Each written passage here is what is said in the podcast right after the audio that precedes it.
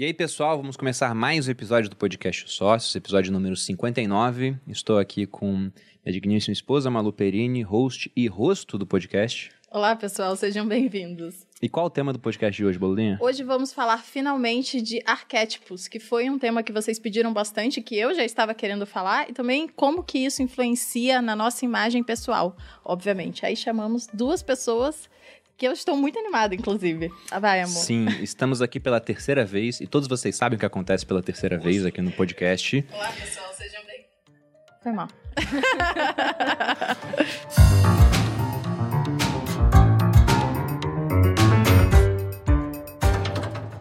Com Valesca Bruzzi, formada em Direito, trabalhou como procuradora de uma grande universidade antes de fazer uma transição de carreira e temos episódios sobre isso aqui no podcast. É empreendedora, infoprodutora, especialista em marketing, relacionamento e conteúdo, com mais de 20 mil alunos no segmento e criadora do curso 100 Passos.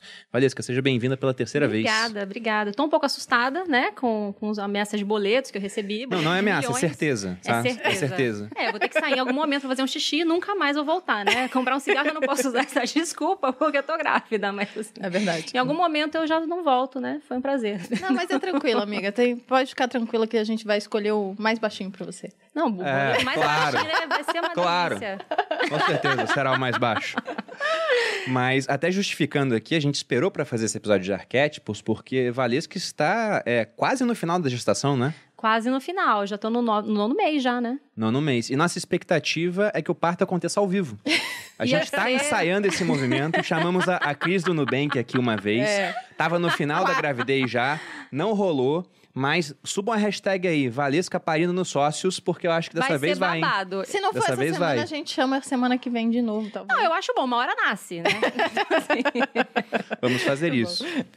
Bom, estamos aqui também pela primeira vez com Talita Dalbó, designer de moda há 14 anos, produtora de moda, consultora de imagem profissional, empreendedora e professora, desenvolveu mais de 20 coleções de roupa feminina em uma marca com alcance nacional e criadora do Capital Visual e do curso Combinando Cores. Talita, seja bem-vinda. Olá, Malu, Bruno, Valesca, é um prazer estar com vocês. Obrigada. E falar de algo, né? Com essa ascensão toda da internet, como um ativo muito importante é a nossa imagem, porque você precisa captar a atenção das pessoas. E muitas vezes a gente acha que é só ter o conteúdo. Mas para que alguém passe o dedinho ali e realmente perceba o nosso valor, são três segundos. E a nossa imagem tem um papel fundamental nisso aí. Então vai ser muito legal falar sobre isso. Que legal. Inclusive, é, a gente demorou um pouquinho para conseguir fazer esse episódio, porque eu sabia que a Valesca falava muito de arquétipos, entende bastante. O Bruno também entende bastante de arquétipos. Eu só sou uma curiosa que tô aqui aprendendo, como sempre. Mas eu falei pra Valesca, quem que a gente chama junto, né? E aí a, a Valesca levantou o nome da Talita. Primeiro ela falou, ah, eu também não sei muito. Ah, mas a Talita fala disso, mas ela fala de um jeito diferente. Aí eu fui, convidei, ela falou, mas você já sabe como que eu falo de arquétipos? Eu- aí eu fui dar uma pesquisada, né? Aí eu falei, ah, então tá bom. Então a gente vai construir a ideia de arquétipos e depois quebrar toda ela. E eu entendi que a gente vai fazer mais ou menos isso. Vai aqui. ter, vai ter treta, então, é isso? Vamos. É, só não vai ter faca porque a Valesca tá grávida. De novo, essa- esse impedimento aqui. Sempre o escudo da gravidez, né? A Valesca é incrível, é né? incrível. Aí, é, mas a gente vai entender um pouquinho do tema e a gente pode começar, inclusive, falando o que, que são os arquétipos. Vamos lá, tem muitas abordagens, né? Se você jogar no YouTube, vai ter gente falando de arquétipos de, sei lá, teve uma- um tempo que tava bombando o TikTok arquétipo da Cleópatra, umas coisas assim que eu não sei do que se trata. Esse tipo de Arquétipos arquétipo, freestyle. eu Do golfinho, né? É, Agora do do golfinho. Do golfinho. É, e- isso eu realmente não entendo. Não entendo, não sei mesmo o que se trata. A, a minha pegada é a partir lá de Jung mesmo, né? Que, que era discípulo do Freud. E, e aí, quando ele começou a estudar o inconsciente, seguindo lá né, a linha do Freud, ele quis expandir para além do inconsciente individual, pensar o inconsciente coletivo também. Freud ficou putíssimo, porque, tipo, não, né, não vai desvirtuar aqui a minha psicanálise. Eles brigaram, não vou, vou trazer essa história para cá, das- dos bastidores. Mas a- o grande lance foi que o Jung teve uma percepção, quando, principalmente quando ele foi para o Oriente, começou a pesquisar as coisas de lá, ele tinha uma coisa com misticismos e tal, mas ele começou a perceber que em qualquer civilização, em qualquer tribo, em qualquer época, em qualquer tempo, existem algumas figuras básicas, ou melhor, figuras primordiais, né, imagens primordiais que estariam presentes em todas as sociedades, assim. Então, sempre vai ter a figura de uma mãe. Por exemplo, né? Ainda que não seja uma mulher, a mulher que pariu o filho que vai cumprir esse papel, alguém vai fazer o papel da mãe. Uhum. E mãe não só no sentido de ah, dar o leite, dar comida, mas no sentido da proteção, do acolhimento emocional, no conforto, no colinho, né, de, do incentivo, é, do abraço. Alguém vai fazer o papel do, do curandeiro, de alguém que vai ter as sabedorias ancestrais e que vai tratar ali na, na- na- em uma sociedade indígena brasileira, por exemplo, seria um pajé, mas é, sempre vão ter algumas figuras que se repetem, né? E quando ele começou a estudar isso, ele falou, cara, isso faz muito sentido.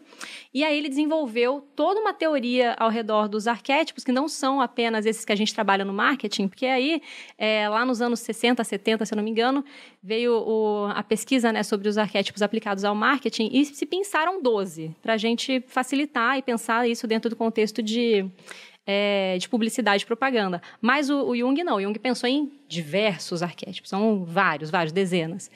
E, e aí, por fim, o que, que é- o que, que qual é a minha pegada nisso, né? Realmente pensar nessa aplicação dos arquétipos para o marketing, porque se são imagens primordiais, são imagens que o nosso inconsciente identifica com muita facilidade, eu não preciso, por exemplo, ficar falando que o Bruno é um cara que, por exemplo, representa, é, apesar de trabalhar com, no- no- com, com finanças e num, num ambiente que talvez seria muito óbvio ele estar com carrão e, e tipo um rapper, né? Imagina, Bruno, Um rapper da finança. cifrão, uma ostentação pesada Sim. e tal, ele cumpre um outro papel. E você vê isso pela apresentação pessoal dele, né? Você vê que é um, o que a gente chamaria no- no- nos arquétipos de um cara comum, Aham. tra- traz um, um tipo de público muito específico sem ele ter que ficar explicando o porquê da não ostentação, o porquê de ter uma outra relação com o dinheiro, porque fala direto com o nosso inconsciente, né? Então essa é a minha ideia quando eu penso em arquétipos, é trazer essas imagens primordiais para facilitar a nossa comunicação sem que a gente precise falar muito é, só com a nossa imagem já de pra passar uma imagem uma imagem passar imagem não, né? Com a nossa imagem a gente já dizer aquilo que a gente quer dizer mesmo sem as palavras. É, eu sou totalmente contra a ostentação. Rael, liga um pouco mais ar aí. Porque tô, tô suando um pouco. né? Mas, de fato, você falou dos arquétipos, a gente vai abordar esses arquétipos aqui, mas eu acho que eu misturo bem isso aí, modéstia à parte. É, Bolo. Porque a Valesca falou, do cara comum. De fato, vestido com roupas comuns, de muito bom gosto. Ousado. É da, da MAP, Ousado, né? da marca da minha esposa. Mas no Instagram, por exemplo, eu puxo para um arquétipo, no YouTube para outro, no podcast para outro. Então, lá no Instagram, eu acho que eu represento muito o arquétipo do sábio, por exemplo. Eu ia dizer isso. Apesar de não externalizar isso em roupas, porque é difícil, né? Como você vai. Porque a gente tá falando aqui de uma imagem que passa. É, eu, eu não sei é tipo um estereótipo, podemos é, falar É um assim. estereótipo. É, e a gente até pode diferenciar. Mas lá é do sábio. Aí você chega no OnlyFans, já é o do amante. Eu Consigo fazer a transição muito bem feita. ó. Tô aqui falando com a Valesca. É, É o sábio. De repente vai lá pro OnlyFans, amante. Entendeu? Sou muito bom Ai, nisso. é bom nisso. besta, meu Deus do céu. Mas é exatamente isso, né? A gente tem como trabalhar os nossos posicionamentos e, e de acordo com a, a comunicação de cada rede, né? Isso é muito legal. Então, é, por exemplo, você fala do sábio, é uma caracterização talvez um pouco diferente. A gente vê algumas pessoas na internet, né, que tem aquela coisa de um fundo meio preto Aham. e um cabelo meio misterioso e tal. Mas ainda assim você consegue colocar pra fora quando você cita a Sêneca 300 vezes por minuto, né? Então eu acho que são, e são coisas que não precisa explicar pra audiência, né? Esse papel tá sendo cumprido. O que, que é o bacana, né? Eu vejo nisso.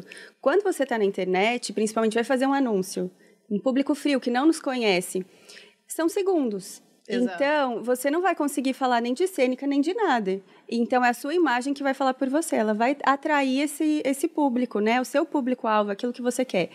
E aí, o que não rola e que eu vejo que tem sido muito feito é você é criar personagens. O Bruno falou: ah, eu transito muito bem em todos eles. E isso é muito bacana. Eu falo que você pode pegar o que faz sentido para você e o que faz sentido para o outro. Porque as pessoas falam assim: não, eu não tenho nada a ver com o arquétipo do mago, por exemplo. Mas não é só sobre você, é sobre a percepção do outro a seu respeito. Quem você quer atingir. O que, que é o arquétipo do mago? Explica pra gente. Então, o arquétipo do mago, ele tem esse lado de mistério que a Val falou. Então, já são pessoas que colocam, às vezes, uma luz meio roxa, assim, no ambiente, faz um ar de mistério na fala. A fala em si, ela é mais pausada. Ele tem a, a intenção, ele quer conduzir você ao seu propósito, aquilo Ah, que você entendi. nasceu, sabe? Então, assim, só que são segundos para você fazer isso. E aí, a pessoa começa a criar um personagem e começa a limitar a comunicação dela e ela começa a usar sempre as mesmas coisas. Coisas. E aí fica com cara de mesmice, e eu não causo impacto. É, se você quer causar um impacto, isso tem que ser todos os dias para sua audiência. Se você não, eu vou determinar três paletas, três cores aqui para mim, porque tem a ver com a minha comunicação. E aí no começo é muito legal e funciona muito bem, mas com o passar dos dias a pessoa, gente, parece um déjà vu.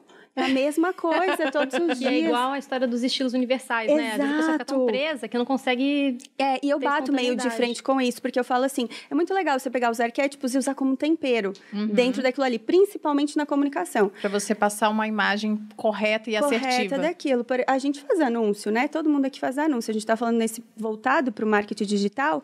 E o anúncio eu acho muito bacana você usar para fazer quebras, para chamar atenção. Quem já viu aí o meu anúncio, né? Estalando dedinho.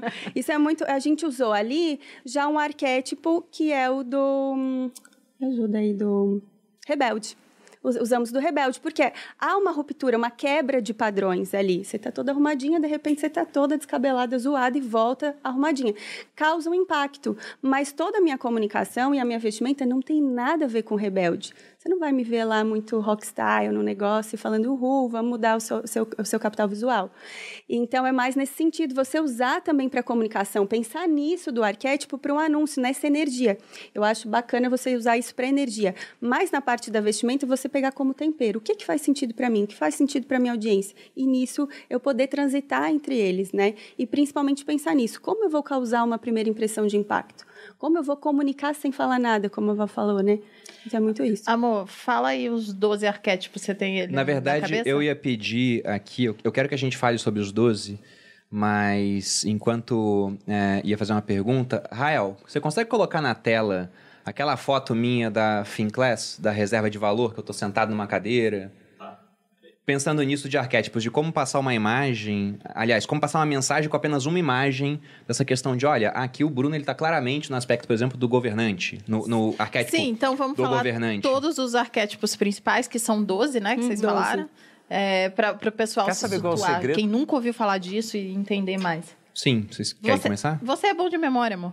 Ah, você está falando pra grávida. Não, é bom de Você memória, jura? mas tá botando na parede aqui ao Pra vivo. grávida ao É vivo. isso aí, vai, rápido, a grávida. Mas ó, o, o que eu queria a mostrar, ó, isso aqui a gente buscou o arquétipo do governante. E aí, quando você pensa em alguém que governa, por exemplo, Quem eu tá gosto só muito ouvindo, de, de mitologia. Assista a Finclass daquela. Assine a Finclass. assista a Finclass. Eu, go- eu gosto muito Pegando de mitologia. E se a gente pensa na figura dos deuses maiores em cada panteão, você vai lembrar da mitologia grega, é Zeus. É um homem de meia idade, já com a barba grisalha, branca. Aí você vai pra mitologia nórdica, é Odin. É o mesmo retrato. Pois pronto, Exatamente a mesma coisa. Só tira ali a questão de que ele não tem um olho, porque ele abriu mão de um olho para ter o conhecimento. É uma coisa bem interessante. Ele fica sentado num trono onde ele consegue ver o mundo todo. Aí você vai pro cristianismo, não tem representações de Deus assim comuns, mas você tem o Ted da Sistina. É o quê? É um homem forte, tocando ali a, a mão do Adão, e lá você vê cabelos e barba já grisalhos. Então até brinquei outro dia, nasceu um pelo grisalho na minha barba. Eu falei, agora viver de renda custa 5 mil reais. Porque na É hora você OnlyFans, consegue né? passar. É, o OnlyFans já vai diminuindo de valor, né?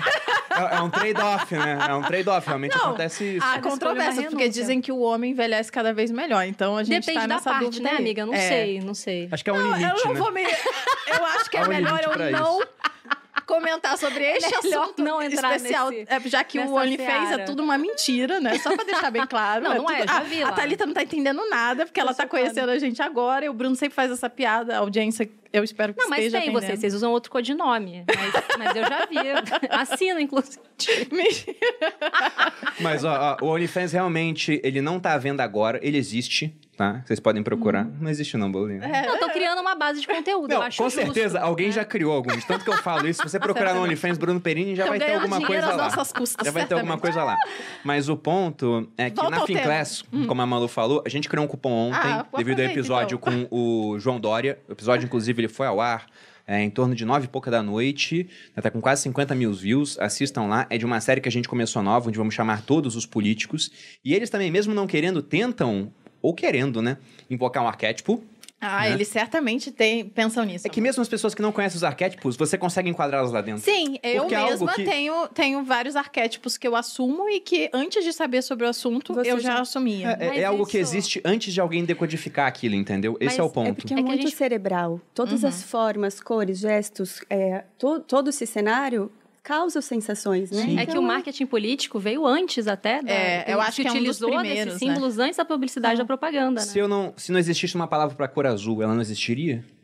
Claro que existiria, a gente Então- só chamaria ela de outro nome. É igual, Ou por exemplo, aquela qualidade que o, o Nassim Taleb colocou da antifragilidade. Que ele diz que, olha, frágil é aquilo que se quebra com o choque. E o pessoal falava, qual o contrário de frágil? Ah, aquilo que é resistente. Ele falava, não, isso é o meio do caminho. Se frágil é aquilo que se quebra com choque, resistente é o que resiste ao choque, tem que estar algo que se beneficie do choque. Ele inventou o termo antifrágil.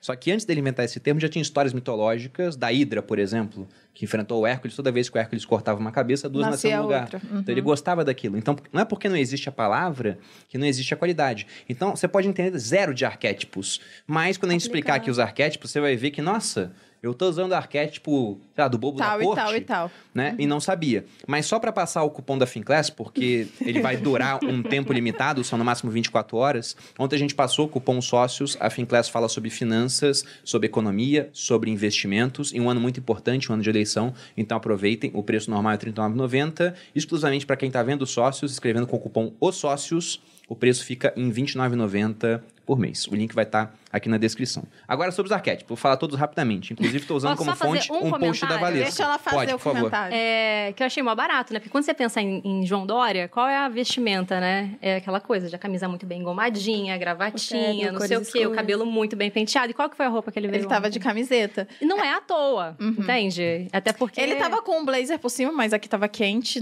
Ele achou que tava quente. E aí- mas ele tava realmente com uma, um- uma pegada informal. Porque ele tava querendo se enquadrar. Gerar em- identificação. é, gerar identificação. Enquanto eu estava com uma pegada mais Querendo socialzinha. subir, né? É, porque a seriedade Eu- é, porque eu já não ia falar nada, né? Já- eu já ia ter, assim, menos conteúdo pra passar. Então eu falei, pelo menos vou a me minha vestir. imagem vai falar por mim. né? É, vou me me vestir de um jeito que não pareça que eu seja uma menina bonita, um troféu do lado do Bruno. Então eu. Eu, eu sempre penso, inclusive, no que eu vou vestir independ... no- a partir do, do conteúdo que a gente vai passar aqui. Vai, amor. Bom, citando rapidamente, para depois a gente Tá. discutir esses arquétipos. Inclusive, estou usando como referência um post da Valesca. Muito bom, por sinal. Ah, um post excelentes posts. Ah, incrível, é, é incrível. E ela tá com o, ó, o, o gancho, amiga. Você tá com. Não, eu fiquei, pensei, seria muita cara de pau, mas quando eu lembro dos boletos, realmente faz sentido. Não, pode, pode fazer a propaganda. Pois é, é lá no arroba Valesca Bruse. Você encontrar não apenas posts belíssimos sobre os arquétipos, mas a gente tem o curso também, mas depois eu falo do curso. Vamos falar Tá dos bom. 12? Ok. Então, citando muito rapidamente. Herói, fora da lei, que é o que a Malu invoca com a história da presidiária. que a gente sabe que eu não fui é real. enquadrada nisso daí, mas eu definitivamente não sou fora da lei, tá? Não, é, só falando, porque sempre fica a dúvida. O pessoal pesquisa no Google, Malu já foi presa. É Malu nunca foi presa. A Thalita não tá entendendo nada. É, ela foi acusada, mas faltaram provas porque as testemunhas foram sumindo no processo. Mas é um pouco do arquétipo do fora da lei já. Gente, é mentira. Depois temos, já citado pela, pela Thalita, o mago, temos o inocente, temos o cara comum. Acho que um pouco do que o, o Dória tentou invocar ontem, né? Com, a- com uma roupa mais é, usual, né? Mais casual. Temos o cuidador, que entra um pouco na figura da mãe que você citou. O explorador, o sábio, e até no sábio no posto da Valesca, que é a figura de um senhor. É difícil para um cara de 22 anos passar um arquétipo de sábio. Há um motivo pelo qual eu uso barba. Não só porque eu fico extremamente sexy. Também tem isso. Mas é para parecer mais velho. Tem que focar 22 as caras da, da Thalita que não conhece a gente. Não tá entendendo nada muito bom. Temos o arquétipo do amante, OnlyFans. Temos o do bobo, o do criador e o do governante. Então seriam esses os Ah, 12 o do bobo da principais para marketing, Bobo é o bobo né? da corte? É. Isso, seria o Ah, bobo tá. da corte. Que é o que eu invoco em muitos momentos. Inclusive, lá no Me Conte um Segredo, é o que eu pego. Aqui também eu uso bastante o, o tanto o bobo da corte como o, o inocente. Porque aqui eu passo, eu venho sempre trazendo a pessoa que não sabe tudo sobre o assunto. Eu faço as perguntas mais simples, né? Eu fico tentando buscar o que, que o pessoal que nunca ouviu falar do tema é, vai pensar e perguntar. Então, eu sempre tô ali Acho que é o inocente, não? É, mas eu acho muito legal também que você não faz isso como um personagem, porque é Não, muito seu. Você Aham. conhece a pessoa, você pergunta mesmo. Você É. não tem nunca esse medo de, ai, vai achar que eu sou burra. Imagina, pra você, você não tá nem aí. Você simplesmente pergunta e, e aqui você levanta a bola quantas vezes, né, pra, pra pessoal bater. Então, é, não é um personagem, é Não. sobre realmente ser intencional na, na sua comunicação, né? E ser ela mesma, né? É. fa- Faz sentido pra ela ser assim. Assim como faz sentido vocês usarem o bobo da corte tão naturalmente, né? Que as pessoas têm um certo preconceito. O bobo da corte é quem? Ah, é o palhação da turma? Não é. É quem consegue fazer esse processo de desconstrução e de dar risada mesmo, quebrar aquele climão numa coisa séria. Inclusive, o bobo da corte, ele, ele entra aqui pra quebrar, né, um pouco o clima e deixar as coisas mais leves. Mas no meu Instagram, como eu tenho um sex shop e eu não quero passar a imagem, né, de Da mulher, amante. da amante, Sim. eu até às vezes eu encarno um pouco a amante, mas eu não quero, não é o meu, o meu foco ali. Então eu uso o bobo da corte pra quebrar isso. E eu acho que funciona muito bem, porque eu quero passar a imagem, né, em uma mensagem muito leve, falar, olha, isso daqui é comum, isso daqui tá tudo bem, você usar. Então é, é vem no, no sentido de quebrar mesmo. Mas nem por isso você usa muito colorido, por exemplo. Que É. tar- estaria totalmente ligado ao bobo da corte. Aham. Então, é a sua comunicação. Por isso que eu falo que é muito legal você usar para energia e na comunicação você poder realmente se conectar com quem é o seu público, né? Usar essa energia muito na comunicação é importante. Bom, entrando nesses arquétipos, não sei se a melhor maneira de explicar é algumas características ou dando o exemplo de alguma empresa que costuma fazer é, patrocínio, né, anúncios dessa forma. O que, que vocês acham? Por exemplo, no herói, o que viria à cabeça para falar sobre esse tipo de arquétipo? Ah, a primeira coisa que vem na minha cabeça é Nike. Por exemplo, né? Se você pegar, por exemplo, é, abrir o perfil da Nike no Instagram, são sempre os atletas ali em situação de, de combate, né? Não tá um atleta bonitinho mostrando um top, segurando um tênis, né? Olha, compre aqui esse Nike Air. Não. É sempre em situações de, de combate, na arena ali, é, no meio do jogo, E de superação, de né? superação, suor tá ali, né? Você vê que a pessoa tá em ação. A própria Mulher Maravilha é um, um excelente É. exemplo e a gente tem visto as mulheres se posicionar. Eu, por exemplo, vim com cinto, né? Então, traz muito isso também dentro da, da imagem desse arquétipo. Esse, essa mulher que tem uma postura, que é poderosa, que tem o seu superpoder, que se supera, tem essa história. Mas aí, como eu falo, mesclando em todo, todo o restante. É, então, a gente falou do sábio, do herói, falou... Ah, tem uma coisa que a Valesca fala bastante, porque ela tem... Agora ela tá grávida do segundo filho. E quando você pretendeu, né? Você falou, ah, eu vou engravidar. Você mudou o arquétipo que você estava evocando naquele momento da sua vida. Sim, é, eu tenho. É porque eu trabalho com, com os arquétipos e puxo isso para o marketing sem ficar né, falando muito das aplicações na vida, porque isso aí já é né, firula minha e, está em testes ainda na minha vida pessoal. Mas eu acredito muito piamente que a gente só é capaz de criar aquilo que a gente é capaz de ver. E eu tava numa pegada muito da heroína mesmo, porque é um arquétipo mais forte dentro de mim. Eu adoro uma dificuldade, eu adoro um problema, eu adoro caçar uma treta. É, eu, eu gosto disso, de me superar, de enfim, e eu tava com uma imagem muito enrijecida, muito muito masculina, muito, eu tava muito forte fisicamente também, né? Você lembra em quando nesse ano em junho, eu tava muito musculosa. E aí eu falei, cara, eu não vou conseguir engravidar assim, porque eu tava pronta para dar o golpe, né? Eu tava contando pra Thalita antes de começar o programa que meu marido queria esperar até o começo desse ano e eu falei, não, vamos acelerar esse negócio aí. E aí eu comecei a puxar para minha imagem pessoal coisas que me lembravam quando eu tive meu primeiro filho. Então, a coisa do cabelão, né? Eu tava loira com cabelo curtinho. Eu falei, não, vou voltar com meu cabelão, que é uma coisa mais... Que para mim, né? Me soa muito feminino. É, mudei um pouco meu estilo, a maneira de me vestir, a maneira de me maquiar. E foi muito natural. Eu engravidei em coisa assim de 20 dias. Então, assim, se funciona, eu não sei. O que vai Não, ser? foi rápido, assim, Mas 20 me dias. ver muito mãe, de fato, me ajudou a engravidar. Eu, eu acho que a correlação a tem mais a ver maternar. com sexo e gozar dentro. com a imagem, né? Mas eu posso estar enganado também. Tem isso aí, tem. A gente fez umas maratonas. De fato, tá uma- é uma apresentação tal. que pro meu marido é muito atraente. Ele, ele me prefere assim também. Então, acho que, acho que conta. Acho, Acho que que vale. conta, é entendi. válido. Entendi. É. Mas para dar exemplos rápidos, acho que é legal a gente até seguir a ordem. Embora a gente tenha falado de Então vai. A É gente que falou só aqui do. você tá do vendo, amor, a gente fo- não tá. Hum. É que a gente falou os 12, né? Falamos do Fora da Lei. A Thalita até citou o caso do rebelde. que seria esse arquétipo Uhum. do Fora da Lei? O que vem de marca na cabeça de vocês? Quem usa muito isso? Ah, Italo Marcilli, por exemplo. né, circulando, começo da pandemia sem máscara, fumando em, em live, Quem é que que quanto mais ele faz, É mais mais, menos se torna rebelde, porque mais pessoas vão ado- adotando comportamento, né? É, Vai ficando mais normal, o pessoal vai, vai- copiando. Exatamente. Vai- Acaba que. Mas sempre que rola essa oposição, o próprio presidente. Vocês vão começar a entrevistar vários presidenciáveis, né? Bolsonaro, quando ele fala uma coisa que é exatamente Ah, é o oposto do senso mesmo. comum, é- parece que é pra implicar, né? Que é tipo, é pra ser do contra. É ariano, né, gente? É, o, o que eu enxergo como rebelde, por exemplo, é todo mundo que vai desafiar o, o status quo. Que Então você pega. Exatamente, você tem aqui no Brasil, no caso dos bancos, você tem um, um oligopólio com seis grandes bancos dominando 80% do mercado. Aí quando surge uma fintech, é sempre aquela rebeldia. A gente vai ser de graça, e além disso, aqui você vai ter um cartão melhor, não sei o quê, e quebra paradigma, e a gente, ao banco, vai estar do seu lado. tipo Nubank. Tipo o Nubank. Só que o Nubank tem um problema hoje, porque ele começou como rebelde, mas ele virou a maior do Brasil, né?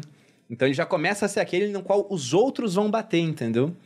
Então isso até mostra que o arquétipo ele vai mudando com o tempo, Uhum, de fato. Pensando no próximo, mago. Aqui até no seu resumo, Valesca, tá? Conhecer as leis do mundo e do universo. Olha, é, a gente vê muito, por exemplo, em líder religioso.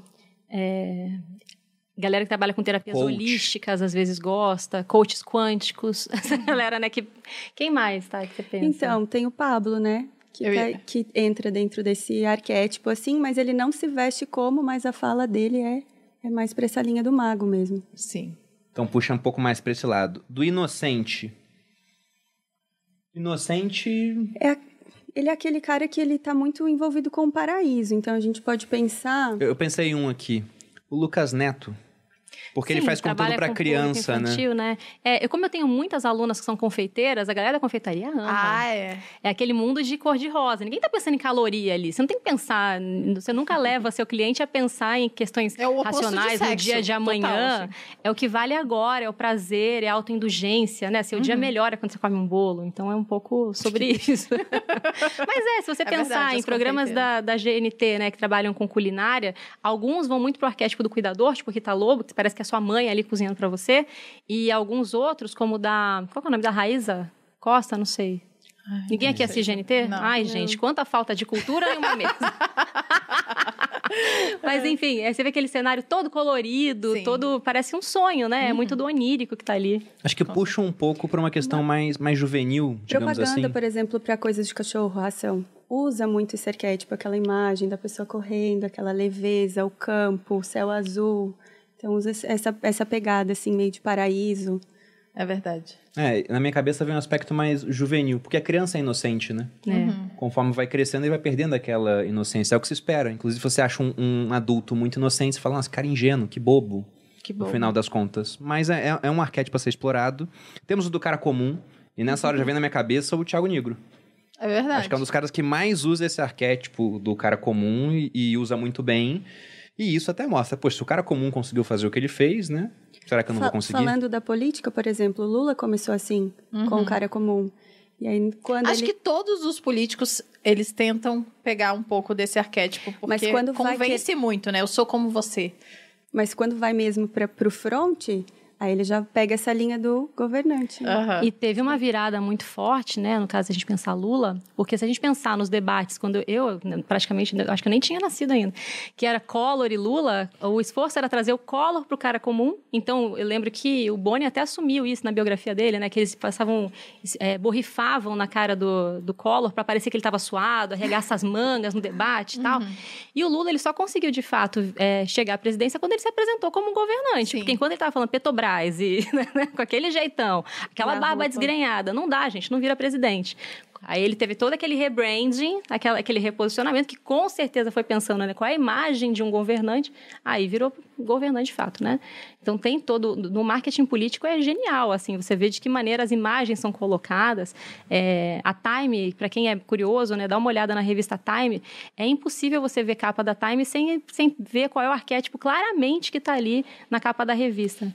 E os governantes estão sempre posicionados como governantes. Aquela cara de baixo para cima, uma luz mais dura no estúdio, que aí já dá, você já sente autoridade antes mesmo, né, de a pessoa começar a falar. E o do governante, né, a gente já pulando aqui tudo, mas ele é para quem quer trabalhar com um ticket A, por exemplo. Um, ticket, um high ticket, né? É, e legal vocês falarem sobre posicionamento e sobre até a forma de falar, né? Eu já comentei isso aqui várias vezes, que principalmente para quem trabalha com imagem na internet, é muito complicado você querer vender alguma coisa e passar autoridade se você assume todos os o, as características de um cara comum, por exemplo. Porque não, não passa autoridade, a pessoa não consegue confiar. É um né? cara comum. É um cara comum, exatamente. Mas vocês fazem isso com maestria. Hoje em dia, a gente faz, mas ao mesmo tempo, eu mesclo muito bem. Então, eu me visto bem enquanto eu dou uma risada e falo alguma coisa errada. Mas eu não falo sempre errado. E antes eu falava sempre errado. E isso faltava é, um posicionamento e uma autoridade. Eu não convencia tanto quanto eu convenço hoje. Porque eu tive essas mudanças propositais para que eu pudesse de fato conseguir também me apropriar dessa potência, né? Porque eu acho que no início é, eu tinha essa potência e ao mesmo tempo eu não conseguia, eu não só não conseguia convencer o outro, como eu não me convencia. Então tem toda essa, essa mescla que faz muito sentido. Você sabe que eu aconteceu exatamente a mesma coisa. A gente morou fora e, e eu fui realmente para mergulhar no mundo da moda. E nós fizemos isso no método mochilão. Foi aonde isso, Thalita? Paris, Londres, Milão, a gente foi todo aquele. Chique. É, não foi muito chique, não.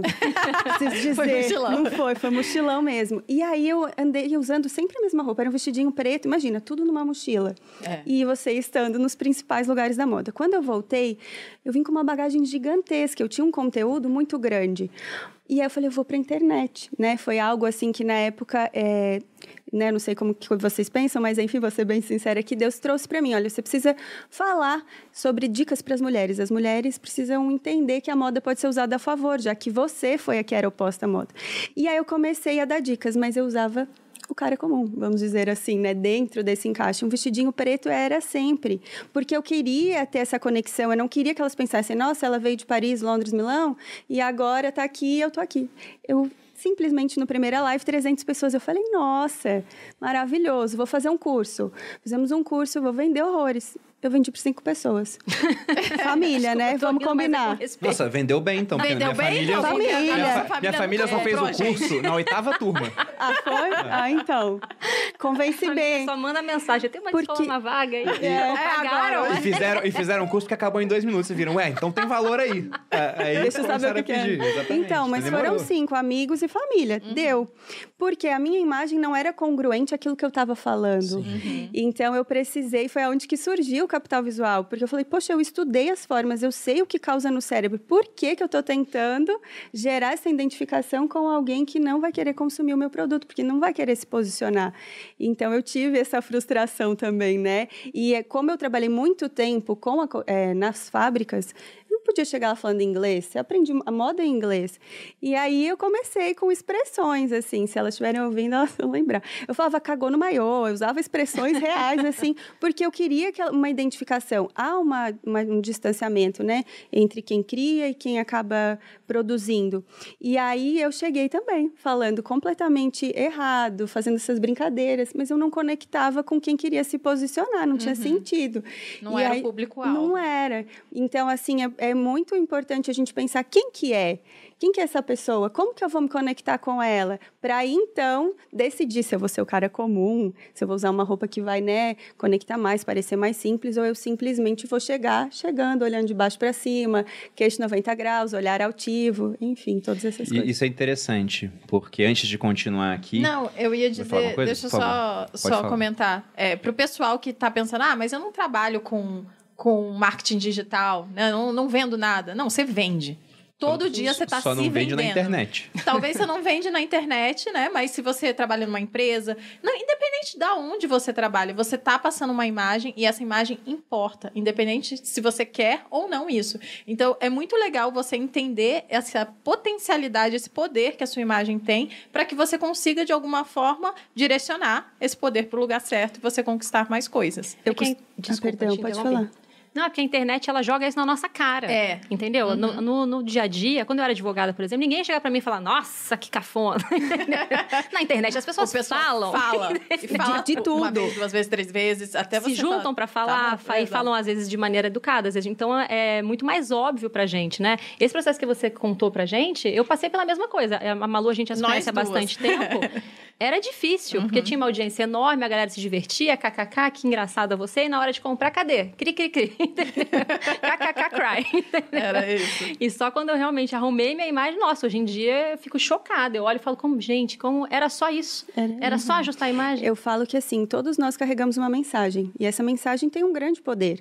Só que o que, que é essa imagem, né? Eu chamo de capital visual, que é esse envelope, esse endereço. Eu quero mandar uma mensagem para a Valesca, eu tenho que colocar o endereço certo, senão vai chegar na Malu e a Malu não, não é o meu público-alvo. Então a imagem é você colocar o envelope certo, com o endereço certo, para que chegue no seu público, naquela pessoa que você quer. Então você pode escolher e falar assim: não, real- realmente a imagem não tem, é, não influencia, o que importa é só meu conteúdo, e aí você continua entregando de formato pombo-correio a sua mensagem, ou você pode turbinar a sua mensagem, fazendo com que a sua imagem ali ela seja, fale antes mesmo de você falar, ela turbina, potencializa essa sua voz, poten- potencializa a sua mensagem. Então você vai decidir se é pombo-correio ou é uma Ferrari para levar né, essa mensagem adiante. Sim, É. amor, fale que eu te cortei. Sim, eu ia só comentar um ponto antes de voltar aqui para os arquétipos. é, de você falando que você adequou a sua linguagem e até mudou a maneira como as pessoas se enxergavam quando você foi falar com outras pessoas, até para gerar mais identificação. Eu via isso muito no exército. Eu tive instrutores que eram pessoas inteligentíssimas, muito letrados, mas quando eles iam falar com o soldado de 18 anos, que não tinha nem o ensino fundamental completo ainda, eles falavam errado. Pega os fuzil, eles falavam assim e gerava identificação na hora. E se você tinha um outro oficial que falava tudo muito certinho, o pessoal falava, é, é, muito é um engomadinho. Não respeita, É. né? Não respeita igual. Então, eles adequavam realmente a maneira de falar para o público-alvo. Né? E as pessoas têm que fazer isso. Eu poderia falar muito mais complicado do que eu falo, acreditem. Mas eu evito falar isso. Depende da audiência. Dep- Depende Mas- da audiência. mas- Tá me achando de pouco letrada? Não, Bolinha, não tô falando nada disso. Tô zoando. Parece, pô. Mas Tô olha que barato, viu, gente? né? Porque Você... senão depois o povo vai dizer, é, o Bruno está falando que a Malu é inferior. Não, já fui chamado de tudo aqui. Ah. pois é. Mas voltando aos arquétipos Valesca aqui, você quer Não, eu falar? só ia dizer como você usa é, o- a coisa do arquétipo do bobo pra falar coisas absurdas e a gente ri. Você percebe?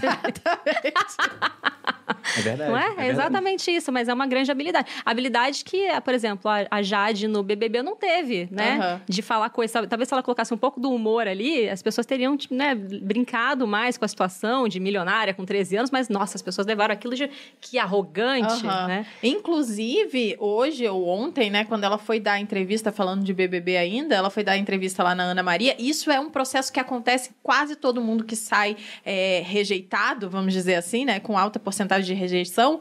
A pessoa sempre vai com roupas claras, com a maquiagem já Trabalha a muito mais imagem. Uma rendinha, sóbria. né? Menina. Bo- É, uma Dá menina. vontade de pôr no colo. Todo mundo. Carol com K também, a mesma coisa. No outro dia tava lá, parecia outra pessoa. Por quê? Porque muda a imagem para passar uma coisa de inocente. Vou, vou ela até já aproveitar. mudou para entrar, né? Ela já mudou para entrar. Sim. Ela saiu do loira pro moreno. Pro Morena. Mas O acho que rosto ali mais foi o cabelo, né? marcado. Imagina como ia ficar horrível aquela. aquela... Mas o rosto também, o rosto mudou. O rosto dela, de aquele rosto mais marcado, expressivo, veio mais arredondado. Ela deu Então, uma engordada. As então. roupas também, né? acho que foi um. As roupas da Shine. É é Shine? Shine Shine. fala? Shine. Shine que fala? Sim.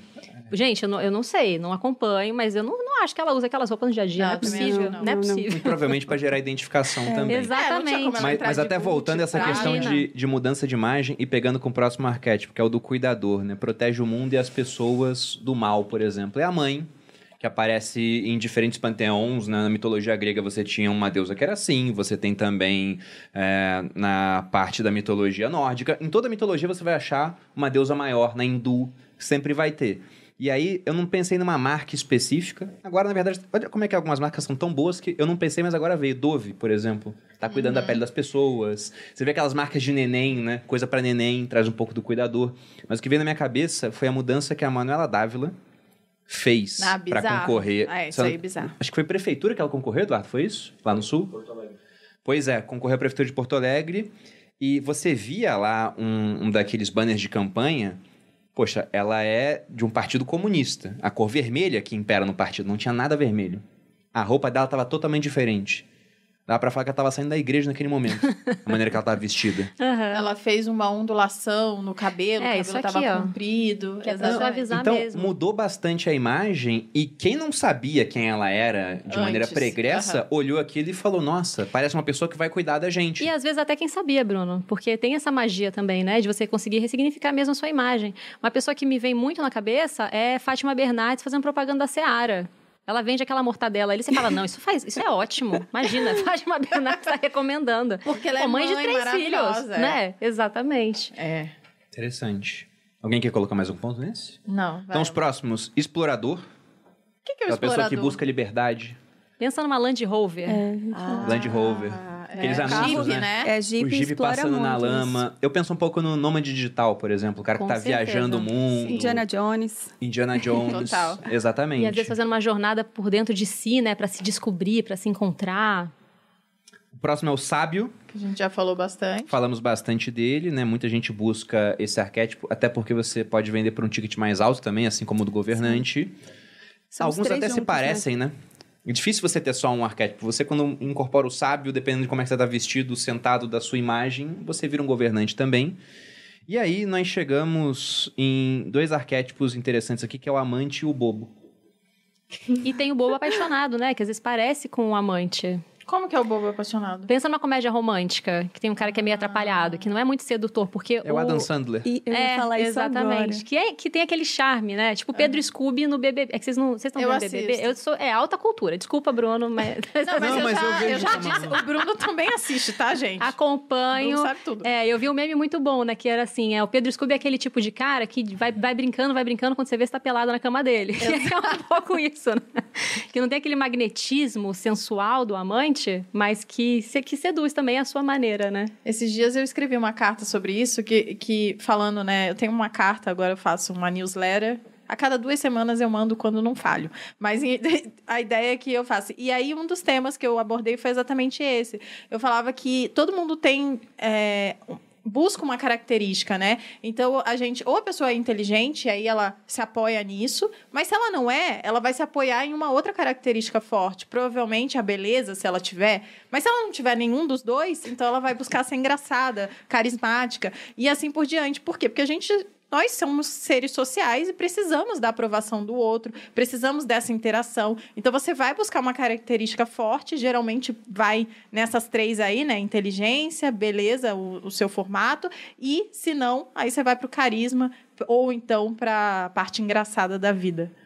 E tem o amante em si. Todo mundo que trabalha com a parte mais sensual busca incorporar o arquétipo É, de vez em amante. quando eu incorporo também, boto lá um decotão e tal. É que tem, é, é um arquétipo de muito magnetismo, né? Você não tem como deixar de notar o amante. É. Sedutor, né? É. Na fala, é uma, uma fala mais aveludada, não é uma fala tão seca. O olhar, é, as cores, né? Para as fotos, isso é muito bacana. O ensaio profissional fica bacana de você usar. Fica aquele, olhar mais apertadinho, que a gente chama, né? Aperta o olhar. E ele traz isso. Mas eu gosto de falar bastante do amante, porque tem muita mulher que encarna o amante sem saber. E aí acaba não passando a imagem que ela gostaria, né? E a profissional o profissionalismo que ela gostaria porque ela tá escorregando nessa área. Então eu mesmo tô muito cuidado porque eu sou uma eu sou, né, eu sou grande, eu tenho peito, eu tenho sorrisão, eu tenho Gostosa. O termo científico é isso. Então tem que tomar muito cuidado, né, Pra eu não postar uma foto de biquíni para ser uma gostosona e encarnar lá o É, arquétipo Digamos do que é fácil ficar vulgar. é fácil ficar vulgar. E tem muita profissional é, que usa o Instagram, né? Que trabalha com a estética, com saúde, e que entra nesse Você falou profissional, eu só pensei em profissional. a profissional de caráter. né? não, não, não só. Essa daí, no Tem caso, que ela. explicar essa piada interna. Como que é essa piada, amor? Eu não sei, a gente É, faz essa piada sempre. Teve aquela história do Neymar, que ele foi acusado né, de estupro e no final não era nada daquilo e, e conseguiram provar. Mas o ponto é que o pessoal começou a mandar vários vídeos assim e viralizaram, falando: Neymar, se quiser alguma coisa assim, tem que ir atrás de uma profissional. De caráter. de caráter, que não vai te sacanear. Aí teve, acho que Aí a um gente pegou isso como isso. piada nossa É, interna a gente aqui. sempre repete, nunca, acho que nunca falamos aqui, mas Não, enfim. primeira vez que você falou, a mas gente fala assim, Olha- pô, não contratou profissionais de caráter, não sei. Mas enfim, tomem cuidado, principalmente mulheres, pra não escorregar nesse arquétipo, porque dá ruim. Eu acho que a questão é, é ser intencional, né? Porque você pode até dizer, ah, não, não quero cuidar da minha imagem. Tá bom, a sua imagem é, não cuida da própria imagem. A grande questão é você ter intencionalidade mesmo. Olha, eu quero estar hoje mais sedutora, hoje eu vou pro crime, hoje eu tenho uma, uma questão ali que eu vou resolver no trabalho. E vai que vai. O problema é você fazer, usar desses códigos sem saber o que você está transmitindo, né? Porque aí é muito ruim. Você sabe que eu usava isso quando eu queria aprovar a coleção. Quando você é estilista, então você vai, faz, desenha e vai para uma sala de prova. Tá modelo e as pessoas que vão aprovar, dizer se aquilo ali é comercial ou não. E eu usava a maneira que eu ia me vestir para a prova.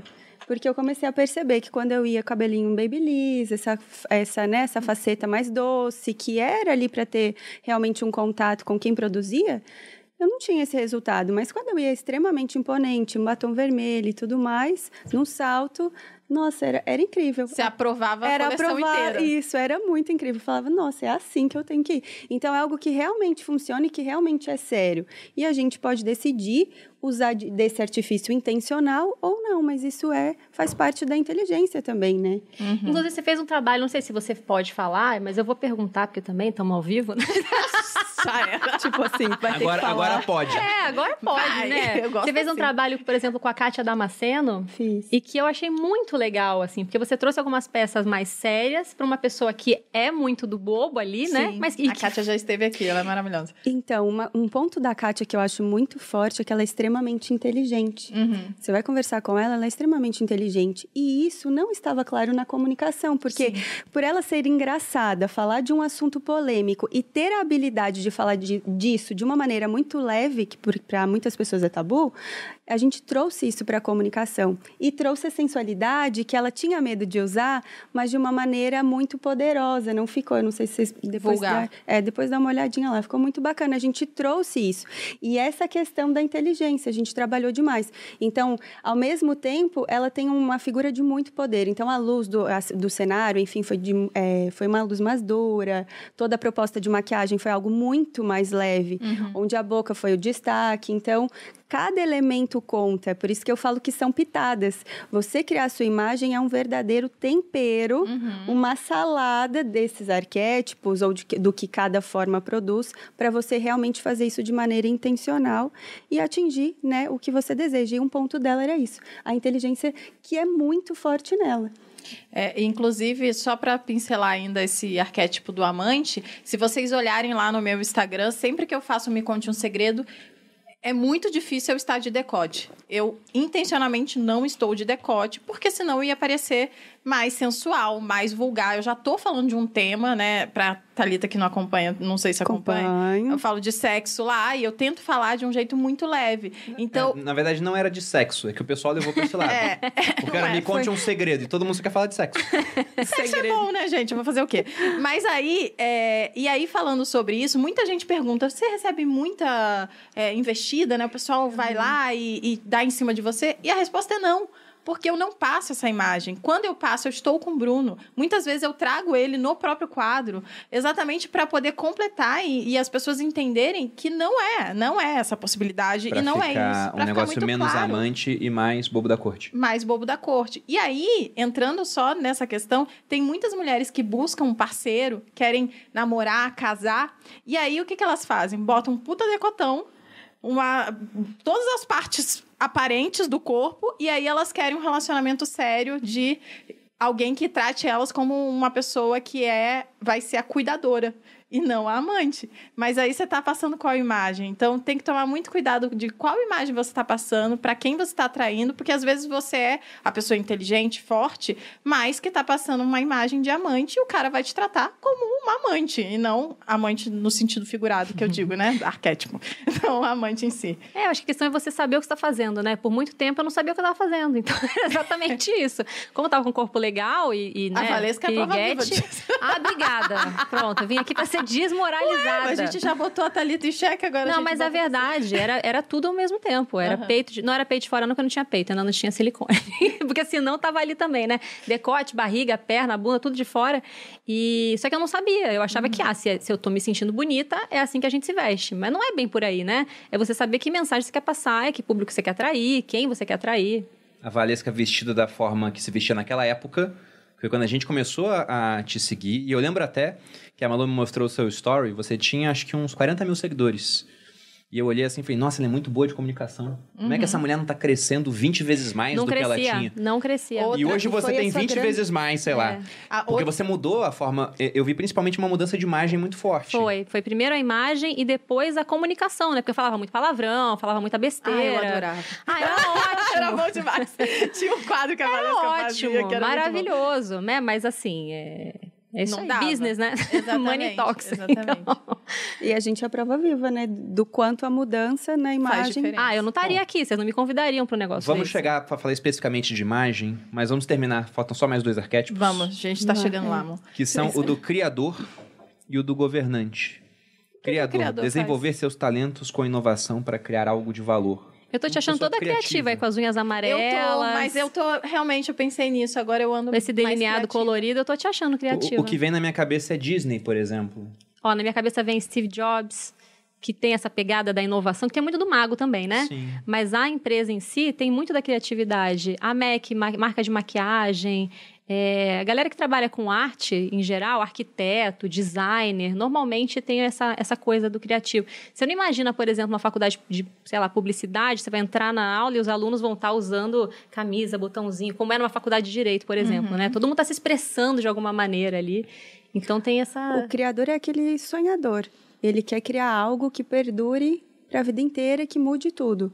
Então, ele também, por ser sonhador, é uma pessoa que leva outras pessoas a sonhar. Então, aquele que está na live e começa, imagine você, agora em Maldivas, é aquele que começa a te levar também para um sonho, fazer você imaginar junto com ele, né? Tem muitos anúncios que fazem isso para gerar justamente o, o desejo. É, ele quebra paradigmas, mas com diferente do, do rebelde, Do né? rebelde. Que o rebelde quer dar uma, aquela chocada e você fala, nossa, o criativo é tipo, nossa, que legal, eu, tipo, quero também, né? É, quando eu comecei. Agora eu tenho uma marca de moda. Né? Eu tenho uma marca de roupas e é muito recente. E antigamente eu nem sabia escolher a blusinha, né? Eu não sabia combinar nada, eu não tinha noção de absolutamente nada. Venho aprendendo e é exatamente isso que a MAP faz. Ela quer trazer a sofisticação e a qualidade das peças, né? E a leveza que eu tenho em peças simples e que são de impacto, enfim, e que seja fácil de você acessar ali naquele, naquela marca. E aí, depois que eu comecei a trabalhar com a moda, né? Trabalhar com a moda. Trabalhar com a moda. Eu, eu venho trazendo aspectos de criatividade mesmo para mostrar, olha, eu também sou uma pessoa que posso criar e que tô nesse meio. Então, de vez em quando, é, antes eu não usava, eu não usava nada de maquiagem, né? Eu não usava nada de delineado. Aí agora eu tô usando delineado e o meu delineado é, é polêmico porque é só pela metade e aí o pessoal aí vem lá os Criadora. maquiadores. Não, Total criadora. Os Inovadora. maquiadores falando que não pode. O cara foi lá Criadora rebelde, Rebelde, desafiando tá vendo? o Eu eu status falei, ah, é? Agora eu vou. Aí eu tô lá, agora eu tô. É a primeira vez que eu tô usando colorido, mas já tô amando. Aí botei umas unhas diferentes. E assim eu realmente trago, mas ao mesmo tempo, seguindo a minha, a minha marca de ser uma pessoa mais simples, né? Ao mesmo tempo que eu não, eu não, não trago. clean. É, mais clean, exatamente, mais clean. Então eu trago só pontos de contato pra dizer, tô mais criativa. Já- Já que antes a gente falou do exemplo da, da Kátia, a gente pode falar da Paula Abreu. A gente fez esse processo com ela também e ela é muito criadora. E ela é muito criativa. O que é a Paula Abreu mesmo, gente? Olha eu. Paula Abreu é escritora, ela é coach, ela é, ela é bem Ah, lembro, famosa. Lembro, lembro. É bem É. famosa. É que eu não lembrava direito quem era. E então, a gente quis trazer isso para a comunicação dela. Então, nós trouxemos muita cor e, a- e essa pegada do high-low, que é de você ter algo mais sofisticado e, de repente, algo mais simples. E essa desconstrução e cores, né? Então, e aí você sai totalmente realmente por isso que eu falo que quando você pensa em formas que o arquétipo traz e que eu também trago na, no capital visual, você não fica preso aos sete estilos, você não fica preso ao seu formato de corpo, como a consultoria faz, e uma paleta. Porque dentro dela a gente começou a trazer tipo um colar é, de correntes mais pesado, um coturno, e ao mesmo tempo ela está com um vestido super romântico. Então, que é desse processo de, de uma pessoa que é criativa e que causa uma disrupção na sua mente. Você vai falar com a Paula, você senta na mesa pensando A e você sai tô pensando é, W, sabe? Uhum. Então, a gente trouxe isso para a comunicação visual dela. Você entra e fala assim, peraí, deixa eu entender o que é essa mulher. Mas você olha, você vê uma figura exatamente assim, criativa, fashionista, e traz esses elementos que você está trazendo de uma forma mais minimalista, né? Sim, na sua pegada. exatamente. E o último seria o governante. Talvez seja o mais simples de evidenciar, porque eu já dei até o exemplo da mitologia grega. Você vê que sempre o deus maior é um homem de meia idade, né? pensando nos deuses do sexo masculino, mas o cara tá forte, né? ele ainda é bonito, mas o Apolo, por exemplo, não é um governante, é um deus mais jovem, sem barba. Então, um nome do marketing que vem na minha cabeça é o Wendel Carvalho, por exemplo. Uhum. Eu vejo muito explorador nele também. É, eu ia falar né? isso. Que tem, mas, mas sim, concordo com você. Eu penso em. E quando a gente. Você falou de figuras masculinas, né? Mas mesmo a mulher, quando vai para a política e quer ocupar um espaço de presidência, de, de, de né? Ela dá essa masculinizada na aparência. Então, se a gente pensar em Angela Merkel, na própria Dilma também. É... Ela não vai diamante. Não. E que, mas aí que tá, olha como o contexto cultural também é muito significativo, né? Na Argentina, rola. Qual que era o nome da, da, da presidente que eu esqueci? Da Kirchner? Sim, que tem uma, tem uma, é uma imagem forte de governante, mas com muitas pitadas do amante ali também. Eu acho que pela, pela cultura argentina ser muito, né, dos bolés, eu não sei que, de que maneira... Tango, blá, blá, blá. Mas eles tem, têm eles têm essa paixão, né, essa uhum. coisa mais latina que a gente talvez tenha um pouco menos, mas em geral, essa figura do governante é uma figura mais enrijecida, né, a Thalita falou bem a coisa da, das poses, das linhas duras. Inclusive, é muito legal que hoje em dia a gente tem visto, inclusive tem vários alunos que são fotógrafos fotógrafos e que trabalham já Sim. com essa pegada, uhum. né? De já buscando ali te ajudar a colocar para fora. Porque às vezes você está numa postura que você acha que está super confiante e que na verdade está expressando um certo nojinho, uma coisa meio então é, é bacana. limite, né? Há um é, limite exatamente. do queixo, do olhar, é, da postura da mão, até das roupas que você vai usar, tem um balance entre tudo isso para não ficar no arrogante e aquela pessoa inatingível, ina inalcançável e que aí ninguém vai se conectar, né?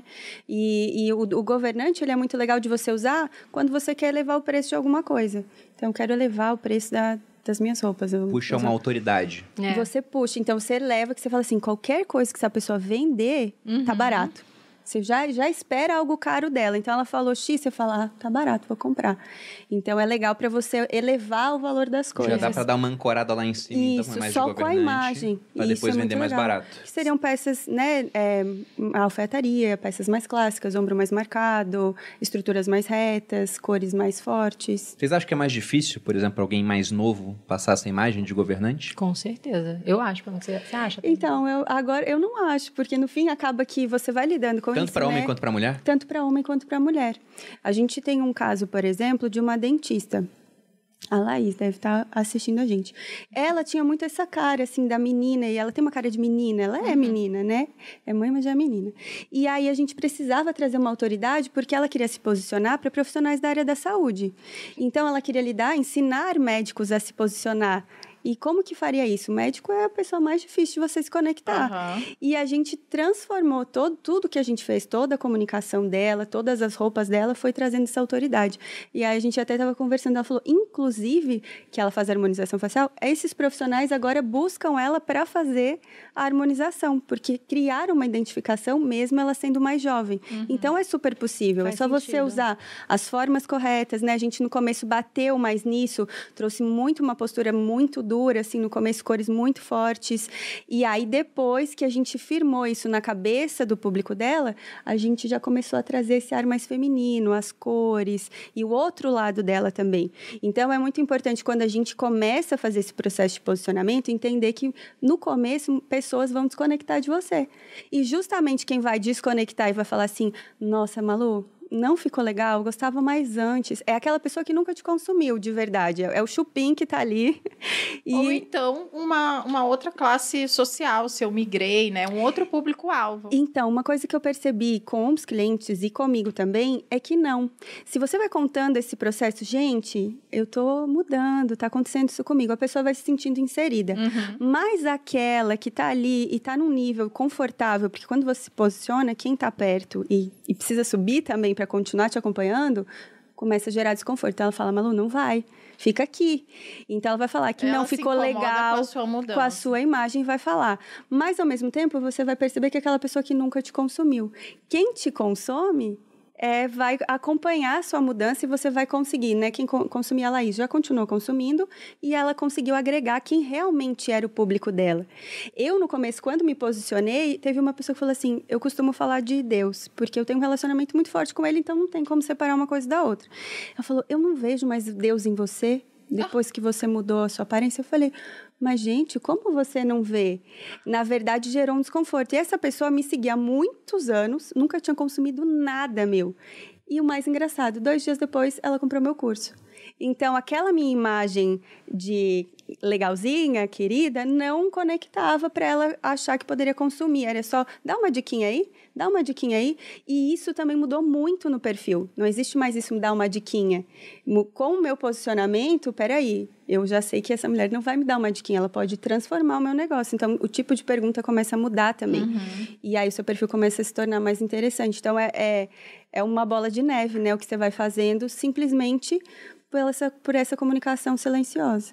E sobre contar a história, é muito legal viver isso na pele, porque no YouTube é, eram vídeos que aconteciam uma vez por semana, duas vezes por semana. Então, quando eu e o Bruno viemos para São Paulo e toda uma história acontecia, quem estava no Snapchat na época, no Instagram, acompanhou todo o nosso processo, né? Porque a gente ganhou dinheiro foi mostrando isso ao longo do tempo. Então a gente foi criando as nossas empresas, fazendo os nossos negócios, evoluindo como pessoa e profissionais. E, e a gente foi mostrando isso, documentando o dia a dia. Então, quem estava com a gente lá desde o início, ontem mesmo o Bruno falou, né? A gente começou aqui a série de presidenciáveis, e aí ele recebeu uma mensagem falando: Nossa, eu tenho muito orgulho de vocês, porque eu sigo vocês há seis anos. Então, eu vi a história sendo contada, e essa pessoa não vai largar, eu chego e fico emocionada. Essa pessoa não vai largar a gente, né? Você porque inserida. ela tá é, quase da família, né? Não tem como ela largar. Não existe essa possibilidade. Já no YouTube, quando eu fui mudando, e às vezes o passo, as mudanças eram rápidas, né? Porque na internet as coisas são rápidas, as pessoas não conseguiam conectar. E aí eu recebi inúmeras mensagens lá de tipo, quem é você? O que, que aconteceu, né? Aquela menina da cozinha que fazia é, receita low carb, né? Com cabelão, agora cortou o cabelo, agora não sei o que, agora tá aí e agora tá rica. Como assim? As pessoas. As pessoas e, e, e, e lá achavam... teve intervalos, né? Porque no Instagram era todo dia. No YouTube era uma vez na semana, mas aí mudou do Rio para Boa Vista, ficou sem vídeo. Uhum. Aí voltava de Boa Vista para São Paulo, também Já, ficou um tempo é. sem vídeo. Então era uma casa, mudava, a Malu tava diferente. E as pessoas elas perderam essa conexão, foi justamente isso. Até por isso, né? Muita gente que me segue no Instagram reclama de eu ter parado o YouTube e fala: quando você vai voltar? Quando você vai voltar? Provavelmente nunca. Porque dá muito trabalho, pouca cê satisfação. Voltou. Aqui. É, é, estamos aqui, né? De outra, reformulados, né? De uma forma diferente.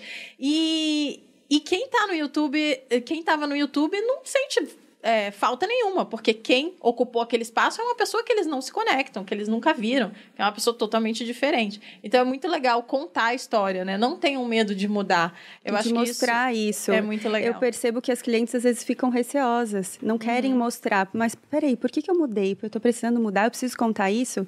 Eu falo, minha filha, sua lead vai cair absurdamente, só por isso você já vale contar. porque é isso, é, esse caso que eu contei é, é típico. Quanto que é uma lead para médico?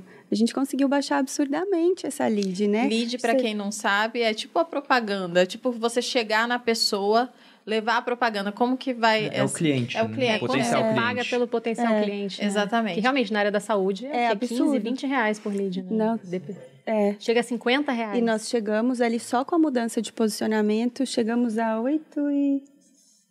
6 Seis e reais, é. Só com posicionamento. Então, e foi muito doido. Quando ela foi fazer a live de venda, né, que era a última, ela falou: "E agora?" Eu falei: "Agora você vai assim, ó, com a imagem que a pessoa não vai ter coragem de dizer não para aquilo que você vai vender". E a gente trabalhou desde o cabelo, o acessório foi totalmente assim e foi o maior lançamento dela, né? Que legal. Então é Faz muita diferença. E é- E é bacana que a gente consegue ver as métricas mesmo, né? Exato. É, os meus primeiros cursos eu cobrava tipo R$ 67,90. Ri, Malu. ri. É, porque eu falava todo dia pra ela, porra, tá ridículo isso, Mas ainda assim o povo reclamava, pagava Aham. em 12. Isso na Hotmart a gente consegue acompanhar, né? Aham. Como que a- as pessoas pagam. E essa, na semana passada a gente fechou minha primeira turma de mentoria, cobrei 15 mil reais e as pessoas pagaram. Ah, posso fazer o Pix? E eu fiquei chocada, porque para mim eu nunca conseguiria atrair um cliente como esse. E assim, 700 pessoas interessadas. Eu fiquei chocada com isso. E uma coisa que eu não imaginava. É a mesma Valesca, é o mesmo conteúdo, mas com a apresentação. Repaginada. Com um é embrulho muito bonitinho, né? Não é bom ganhar um presente bem embrulhadinho? Não é a mesma Valesca, então. Esse é o Pois ponto. é, exatamente. Não é, exato, é. exatamente. Mas aí eu quero já fazer uma pergunta aqui. O quanto a aparência importa pra vender? Muitíssimo. As pessoas ficam Dá bravas pra, dá quando pra eu falo quantificar isso? Dá. E as pessoas ficam bravas quando eu falo isso, né? Então começam a falar, e começam a citar, né? E É. Mark Zuckerberg, e não sei mais o que. mas Você não é o Mark E eu falo Zuckerberg. isso, você não. Exatamente. Eu falo Você isso. não é o Thiago Nigro. Por favor. Olha só isso, né? O raciocínio das pessoas é incrível. Vamos dar um exemplo aqui. Vamos supor que eu pego um veneno, dou pra mil pessoas e só uma sobrevive. Todo mundo vai olhar pra aquilo e falar: não é pra comer esse prato, né? Tá envenenado.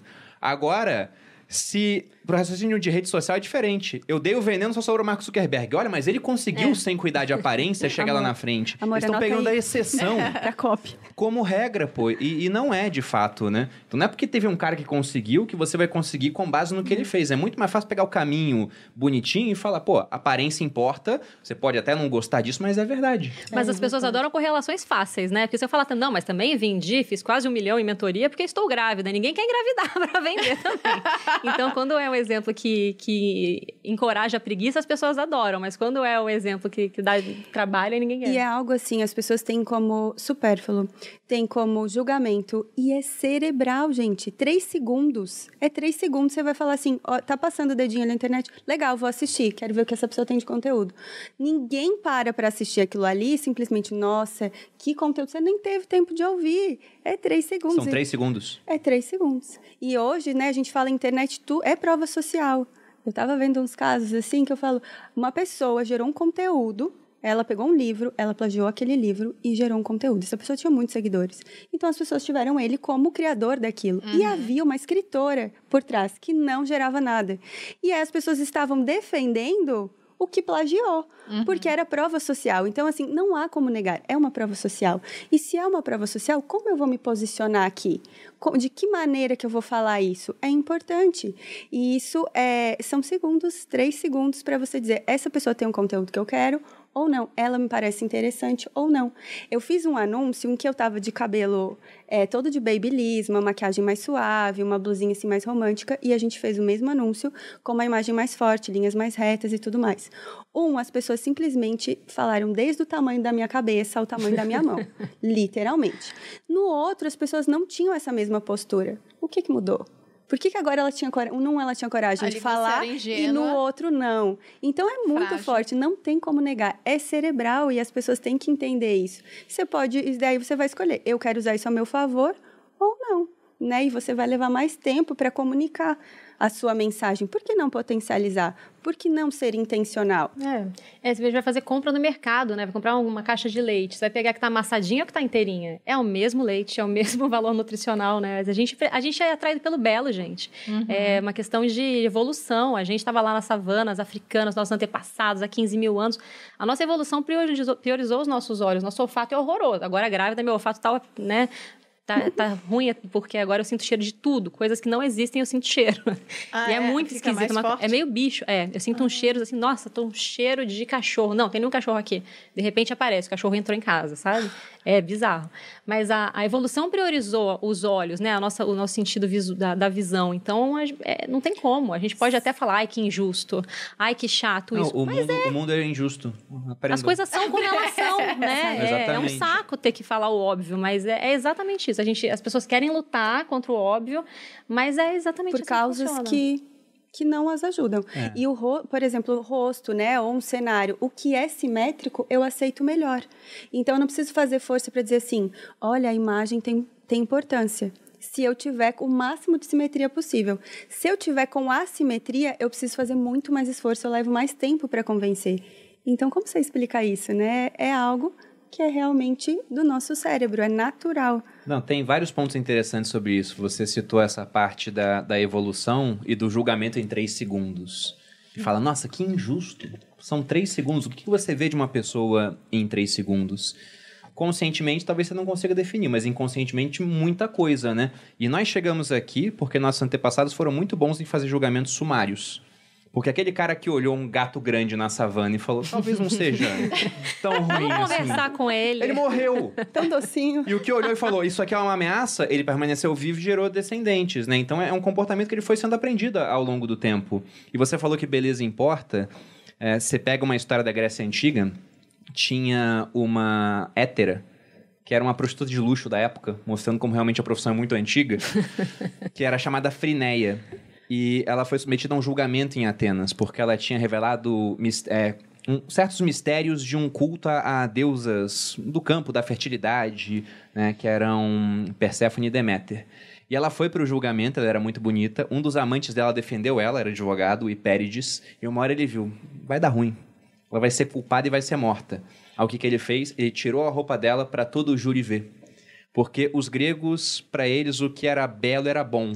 Por que, que um deus criaria uma pessoa tão bonita se ela não fosse boa? Então eles viram, é, é muito bela para ser culpada. E ela foi absolvida.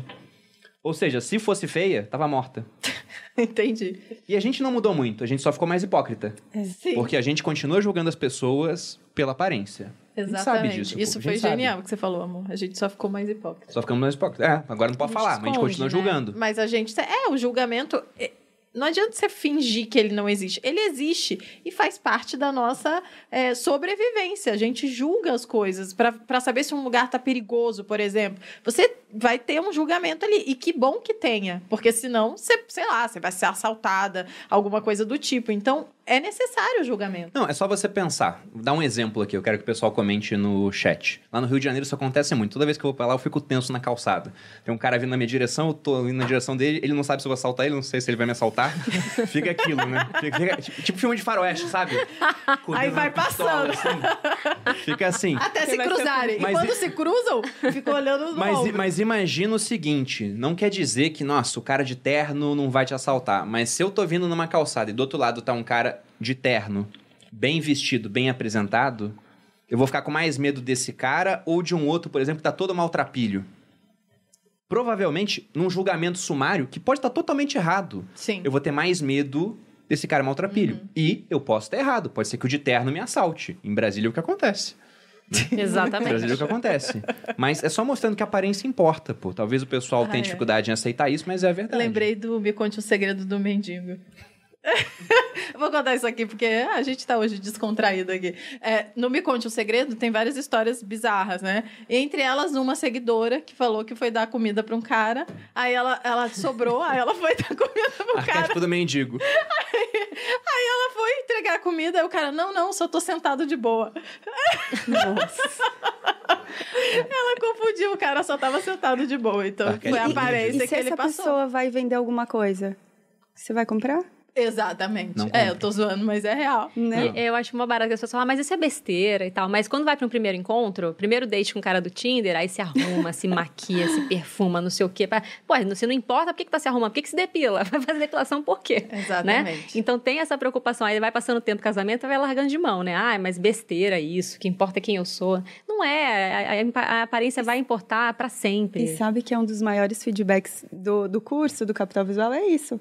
Que o casamento voltou como no princípio. Porque daí a mulher voltou, é meio que um ciclo. Ela começa a se arrumar, o cara sente necessidade. Tanto que eles ficam pedindo, não vai ter capital visual para homem, porque eles começam a ver que a mulher está aqui e ele está ficando aqui. Aquela e camisa aí, de time. né? Eu ia perguntar sobre a sua ideia, né? Sua tese do capital social, mas Capital- visual, mas eu vou até comentar sobre isso, porque o pessoal sempre fala, eu imagino que na casa, na casa de vocês também aconteça isso, já que vocês são casadas, é, fala, nossa, como vocês se mantêm, é, sei lá, conectados, o seu marido te elogia. Porque a gente se preocupa com a nossa aparência, né? Claro. Então, eu me arrumo, meio que não tem como. Eu tô sempre diferente, tô não sempre. tem como elogiar essa mulher todo dia. Não tem. Agora você ganhou os pontos com a audiência, né?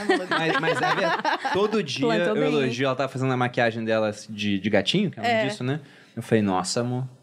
Ontem também, quando ela Bruno tava já vindo tá, aqui ó, pro podcast, hoje à noite. eu falei, caramba, tá muito Caramba. gata. É porque na, na internet a gente também tem que mudar um pouquinho a aparência. Então eu sempre tenho alguma coisa nova. Quanto mais poder... elogio, mais ela se arruma também. Vai Pra mais. poder causar curiosidade, né? Pra poder gerar uma curiosidade de alguma forma, as pessoas perguntarem, gerar algum tipo de assunto.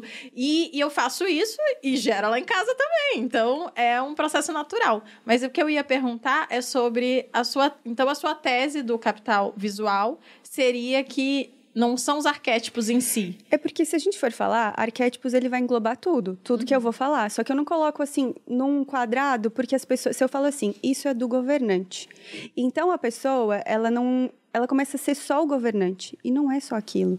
São pitadas, é o tempero todo. Então é muito mais fácil eu saber o que eu quero comunicar e quem é o, meu público-alvo, o que faz sentido para mim e eu usar essas formas, que depois é lógico se encaixam em todos esses arquétipos aí que são vários, né? Então só para ficar mais simples você pega as formas. Eu acho que os, arque- os arquétipos, eles são princípios, não são regras, É. né? Porque realmente as pessoas se confundem e aí começam a, a assumir criar um um certo personagem. personagem. E E, tem. personagem não dura, gente. Não é sustentável. não, dá, não é É sustentável, não dá, imagina. E tem muitas pessoas quebrando a cara por isso. Não, eu sou governante com o amante. Aí começa, daqui a pouco, e ela fica só naquilo. Eu conheço uma pessoa, né, que ela fala assim: não, é, é, é esse aqui, é o inocente e, e o amante. E ela só usa aquela paleta, ela só se porta daquela maneira. E você olha as pessoas falando assim: gente, mas parece que é sempre o mesmo assunto, parece que Fica é sempre a mesma né? cor. É chato. Não tem essa quebra. Você falou, eu tento trazer algo novo. É isso. Então você não está engessado em algo. Você entendeu que pode ser é, intencional isso e usa, simples assim. Então, É, eu tenho estudado muito cinema nos últimos anos e até as pessoas acham que construir um personagem é isso, né? Eu vou definir um arquétipo, uma roupinha, uma, uma maneira de chamar minha audiência, não sei o que, na internet a gente vê muito isso, né? E, mas não é assim, a construção de um personagem é um processo riquíssimo de você pegar vários elementos, né? E fazer toda uma jornada, toda uma trajetória. Então não é tão simples assim. Até se para ser um bom personagem, você tem que ser bom naquilo que você faz. Senão fica uma, né? Fica Coisa ali. E é sobre é, você. Cagada, essa é a palavra. E é sobre você e sobre o outro. Porque as pessoas também confundem muito. É sobre mim, não é só sobre você. Se for só sobre você, você vai viver isolado no seu mundo e não vai conectar ninguém. Então é sobre o outro também. E até o Bruno estava falando dessa questão de, de, de ser assaltado e como seria esse estereótipo, né? E na moda tem essas coisas muito doidas. Tipo, agora veio com tudo a tal da balaclava, que é aquela. Sabe que o assaltante Sim. usava, assim? Ah, tipo O de que que é, ninja, não é? A gente É, usava também tapa-olho? em dia frio. Não, Não, pra Tapa-olho cabelo. é pra dormir, amor. A balaclava é o contrário, tapa tudo menos os olhos. Isso, fica tipo Mas meio você falou que burca, vocês assim. usavam ninja. isso? Tipo ninja, isso aí. Mas vocês usavam isso onde, Eu- eu Bruno? dia É-. É OnlyFans isso? Não, Não, no exército. No Ah, tá, exército, esse- agora, frio, agora eu assim. peguei a Esse conteúdo Eu tô é diretamente. gente, Aqui, eu tava aqui você pega, por a exemplo, você pega, por exemplo, um exercício de campo. Sei lá, né? Fetiches Pode usar pra isso também. Não, eu fiquei imaginando os dois. tava cantando. Eu falei, não foi comigo, ele está É que, é que a gente tá ao vivo, senão ele ia falar pra ela, lembra aquele dia? Mas um exercício de campo no sul do Brasil, por exemplo, você tá em, sei lá, um blindado e tá fora ali na escotilha onde tem arma. É muito vento, pô. Então você usa uma balaclava e um óculos por causa da poeira, tudo. Então eu entendo o termo, É, e todas quem as já usou. marcas, é, e todas as marcas trouxeram isso agora nos desfiles. E aí falaram, no Brasil não tem como, gente. Se alguém Mas vão usar onde isso, gente? No frio? Só no sul, no dá. inverno. Lá onde eu moro, eu posso te dizer que dá Entendi, muito. entendi. Mas é, as pessoas estão nessa. E agora? No Brasil vai usar isso? Como que a pessoa vai entrar só com o olho de fora? Como que vai ser percebido isso? Então, a gente já criou um conceito a respeito da balaclava, né? Uhum. Então, claro que tem essa questão de construções que a gente tem percepções e, e a vestimenta está totalmente ligada a isso. E às vezes isso que está bombando lá fora, provavelmente não pegue aqui. É, porque É. no país de primeiro mundo eles não sabem que os caras usam, né? Pra, o fim, entrar no, no banco sem ser percebido. Entendi. Mas sabe que eu vi Agora discussões até em blog americano falando que é uma moda muito bacana pra brancos, mas pra um, um negro não se sente à vontade pra usar algo como Olha, uma peça como essa, porque tem uma interpretação, né? Eles vivem, é, exatamente.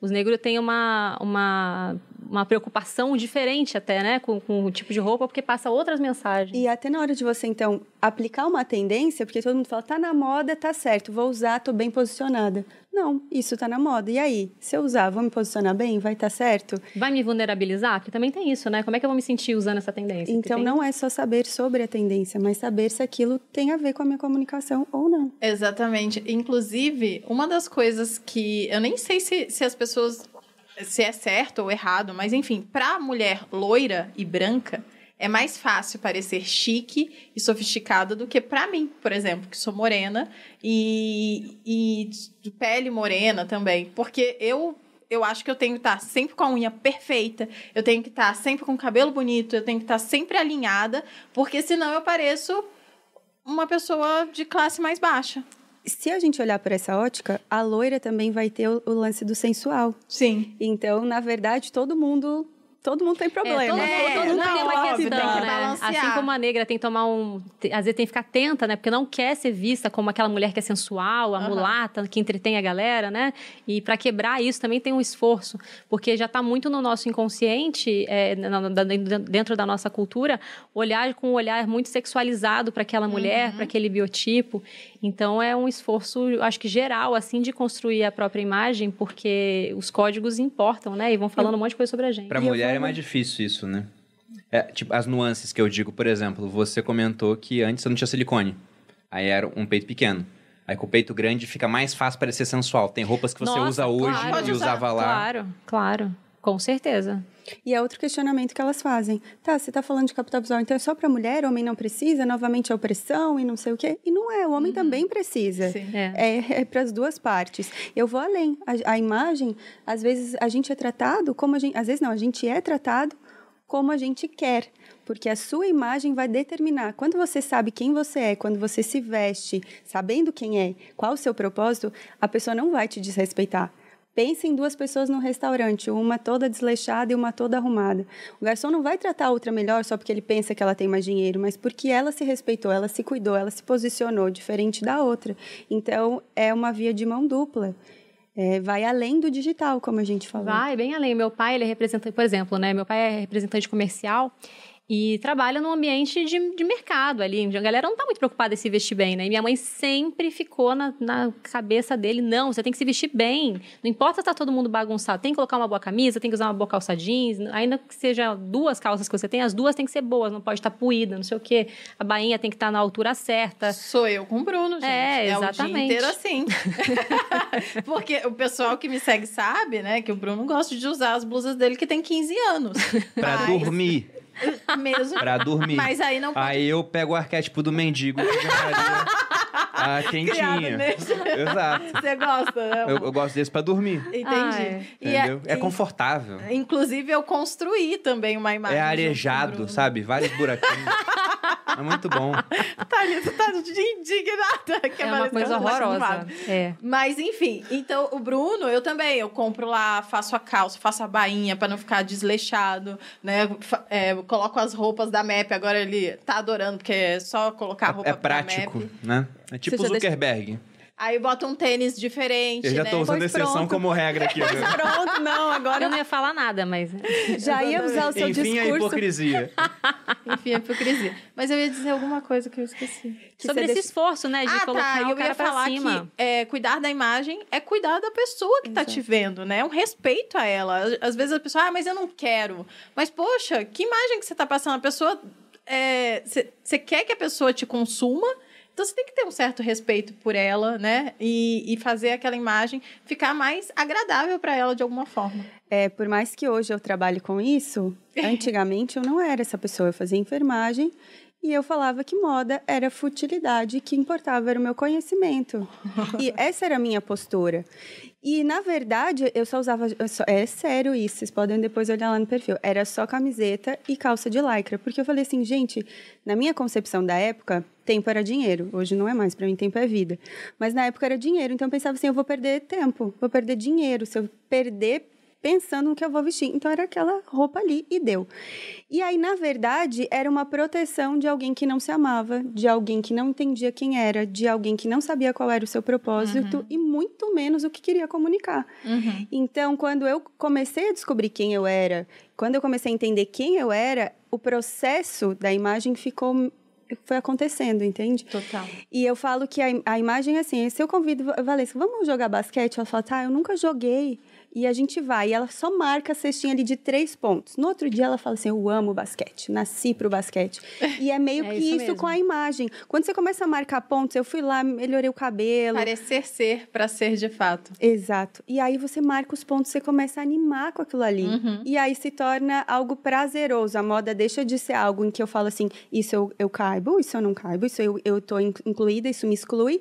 E você fala assim: Não, isso é legal. E começa a ser divertido. Uhum. Isso é o que todas relatam que aí para de ser algo que me machuca para ser algo que me Nossa, empodera. Total. A gente passou por isso, Total. Amiga, eu juntas. lembro que quando eu fui fazer a primeira vez, né, consultoria de estilo, eu tinha vergonha, assim, porque eu me sentia, não é julgada a palavra, mas é tipo, nossa, vamos, é, é um estado Falta de vulnerabilidade. De encaixar, né? É, não encaixava. Nada. E você sente que você não tem gosto, você não tem olho ainda, né? Uhum. Você não uhum. sabe se é, ah, isso é bonito ou feio. Não sei. Hoje em dia eu falo, nossa, isso é horror.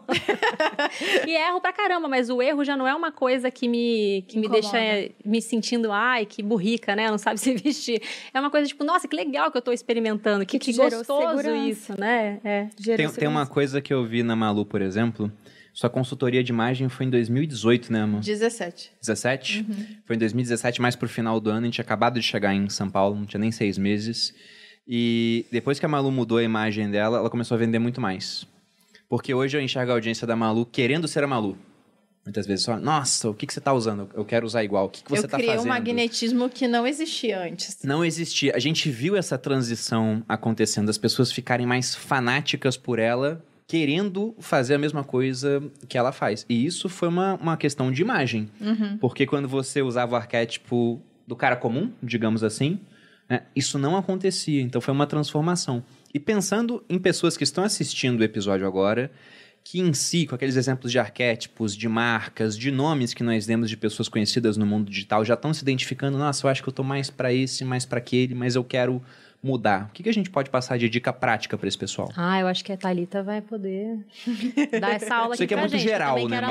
É, é, porque acaba sendo muito, muito amplo, né? Eu acho que a primeira coisa que a gente precisa pensar é excluir o, arca o arquétipo do cara comum se eu quero me posicionar como uma autoridade na internet. Então, se tem alguém que está aí quer se posicionar como uma autoridade em qualquer coisa, é, vamos ali, né, tirar a exceção, porque eu já queria usar a sua frase para cópia, agora você está desconstruindo o negócio, já está falando, amor, anota Não, aí. não, não. Aquela frase é muito boa, de fato, é. porque ela é a realidade. Porque, por exemplo, deram o, o caso do Thiago Negro. Ah, ele usa moletom. Quando eu conheci o Thiago, ele não usava moletom. Ele usou moletom depois que ele virou o Thiago Negro. É o caso do Steve Jobs, que todo mundo vai lá me acusar e fala: Olha, então me explica Steve Jobs. Eu falo, gente, mas ele não ia para as reuniões como ele. Depois que ele era quem ele era, ele pode usar o que ele quiser, e você também. Depois que você for o que você for, que você quer ser, você pode usar o que quiser, que as Exatamente. pessoas vão se conectar. Malu fez, fez ali essa transição e conectou com muito mais gente. Uhum. Então, é, é muito isso. Eu sou a prova viva de cinco alunas para depois, em três meses, 5 mil alunas, 6 mil alunas em poucos meses. O que mudou? Só o capital visual. Não, a Malu até falou aqui um, um, ditado que me lembrou de uma frase que o Júlio César teria dito lá em Roma, quando ele separou da esposa dele porque havia boatos de que ela estava envolvida com outro homem, também numa conspiração. E nada foi provado, mas ele separou.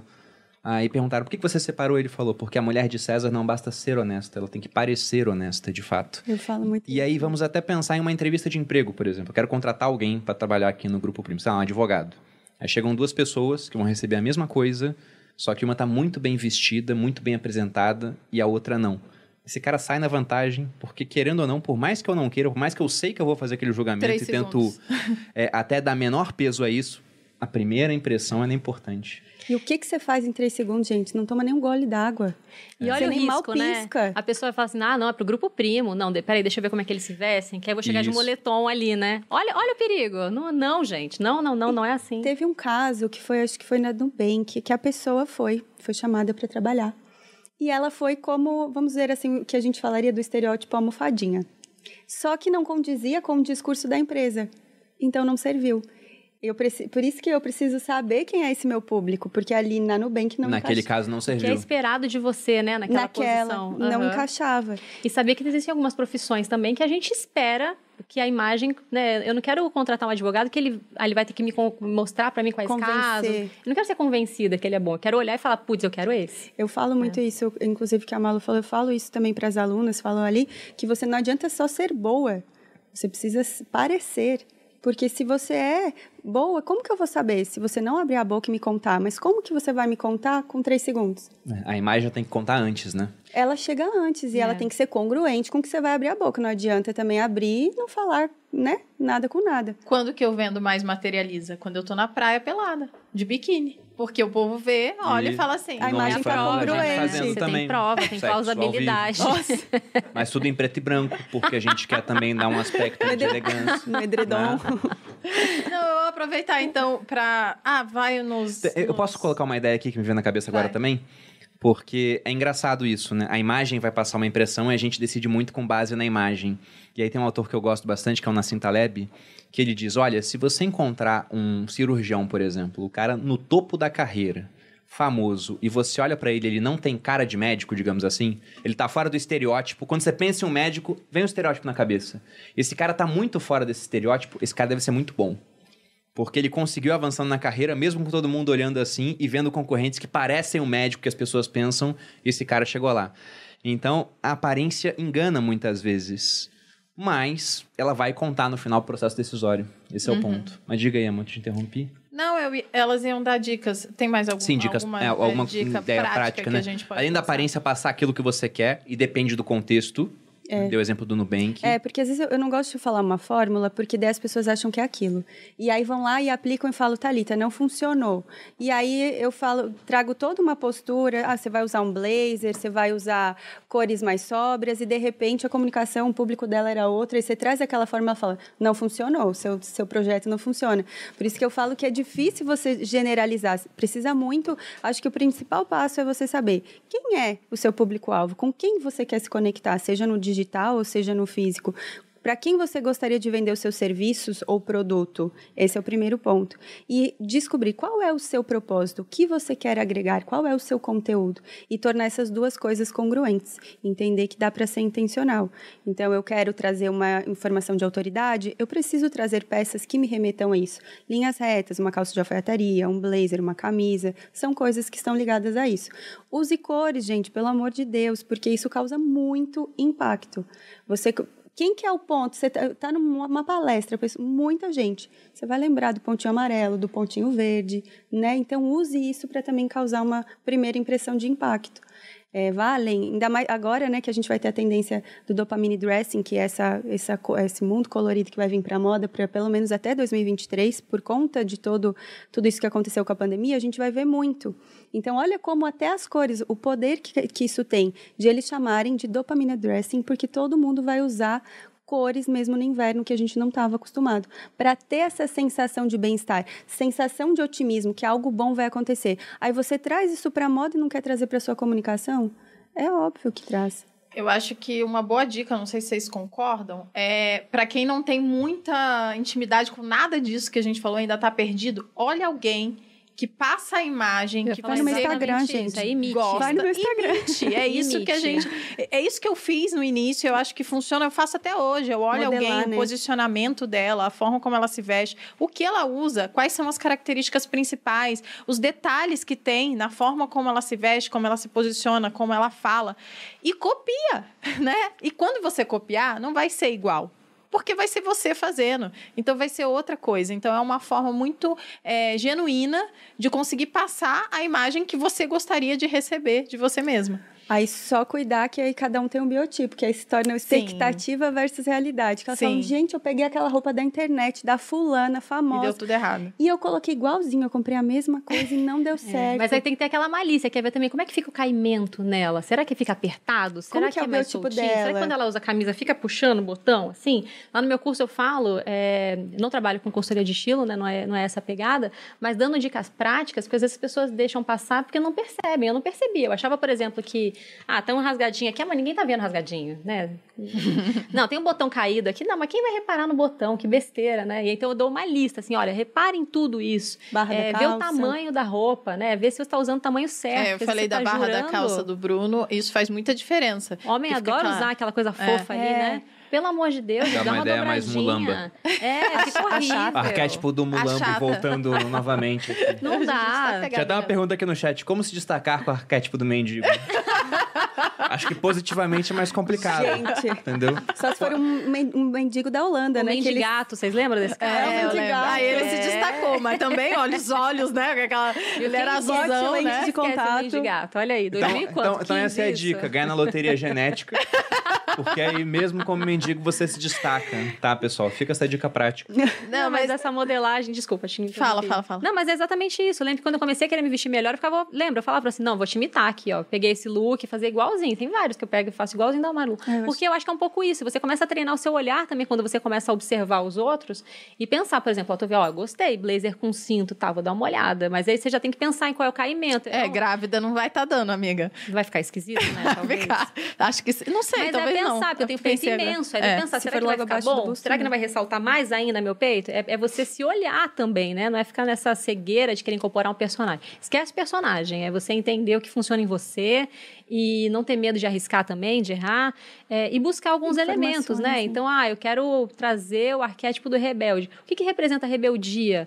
Por exemplo, você usa piercing no nariz, mas não tem essa pegada de rebelde. Não, mas dá pra ver que você não é uma pessoa que pensa igual a todo mundo. Aí eu Deixar pra claro linha- é. que você quebra paradigma. Mas é uma Exato. quebra de paradigma que não é pra chocar, pra agredir. Que é um coração. Delicado. Né? Não é um. É, o pessoal não tá vendo, vira pra lá.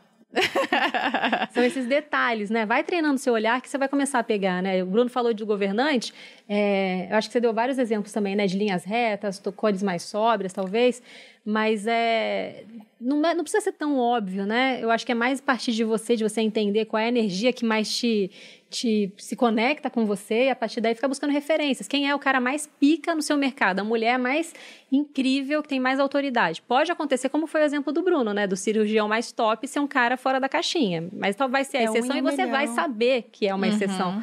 Pega a pessoa mais incrível no seu mercado, que você admira, que você fala, putz, essa pessoa tem autoridade. Pega quais são os elementos, mas não faz uma análise besta. Ah, usou blazer amarelo, é loira, então eu tenho que ser assim. Não. Vai no detalhe. Ah, ela tem um piercing, mas é um coração e é um dourado. Será que esse dourado tem mais sofisticação? Deixa eu ver aqui nas outras fotos dela. Faz uma análise mesmo, caderninho na mão. É, às vezes eu falo que elas falam assim, ah, parece que todo mundo vai ficando meio igual. Se você quer comunicar, se a Valesca quer comunicar que é o mesmo público que o meu, ela vai usar elementos parecidos. É o mesmo caso de eu ir para Londres. Eu vou falar o quê? O inglês vai ser muito mais fácil eu me comunicar.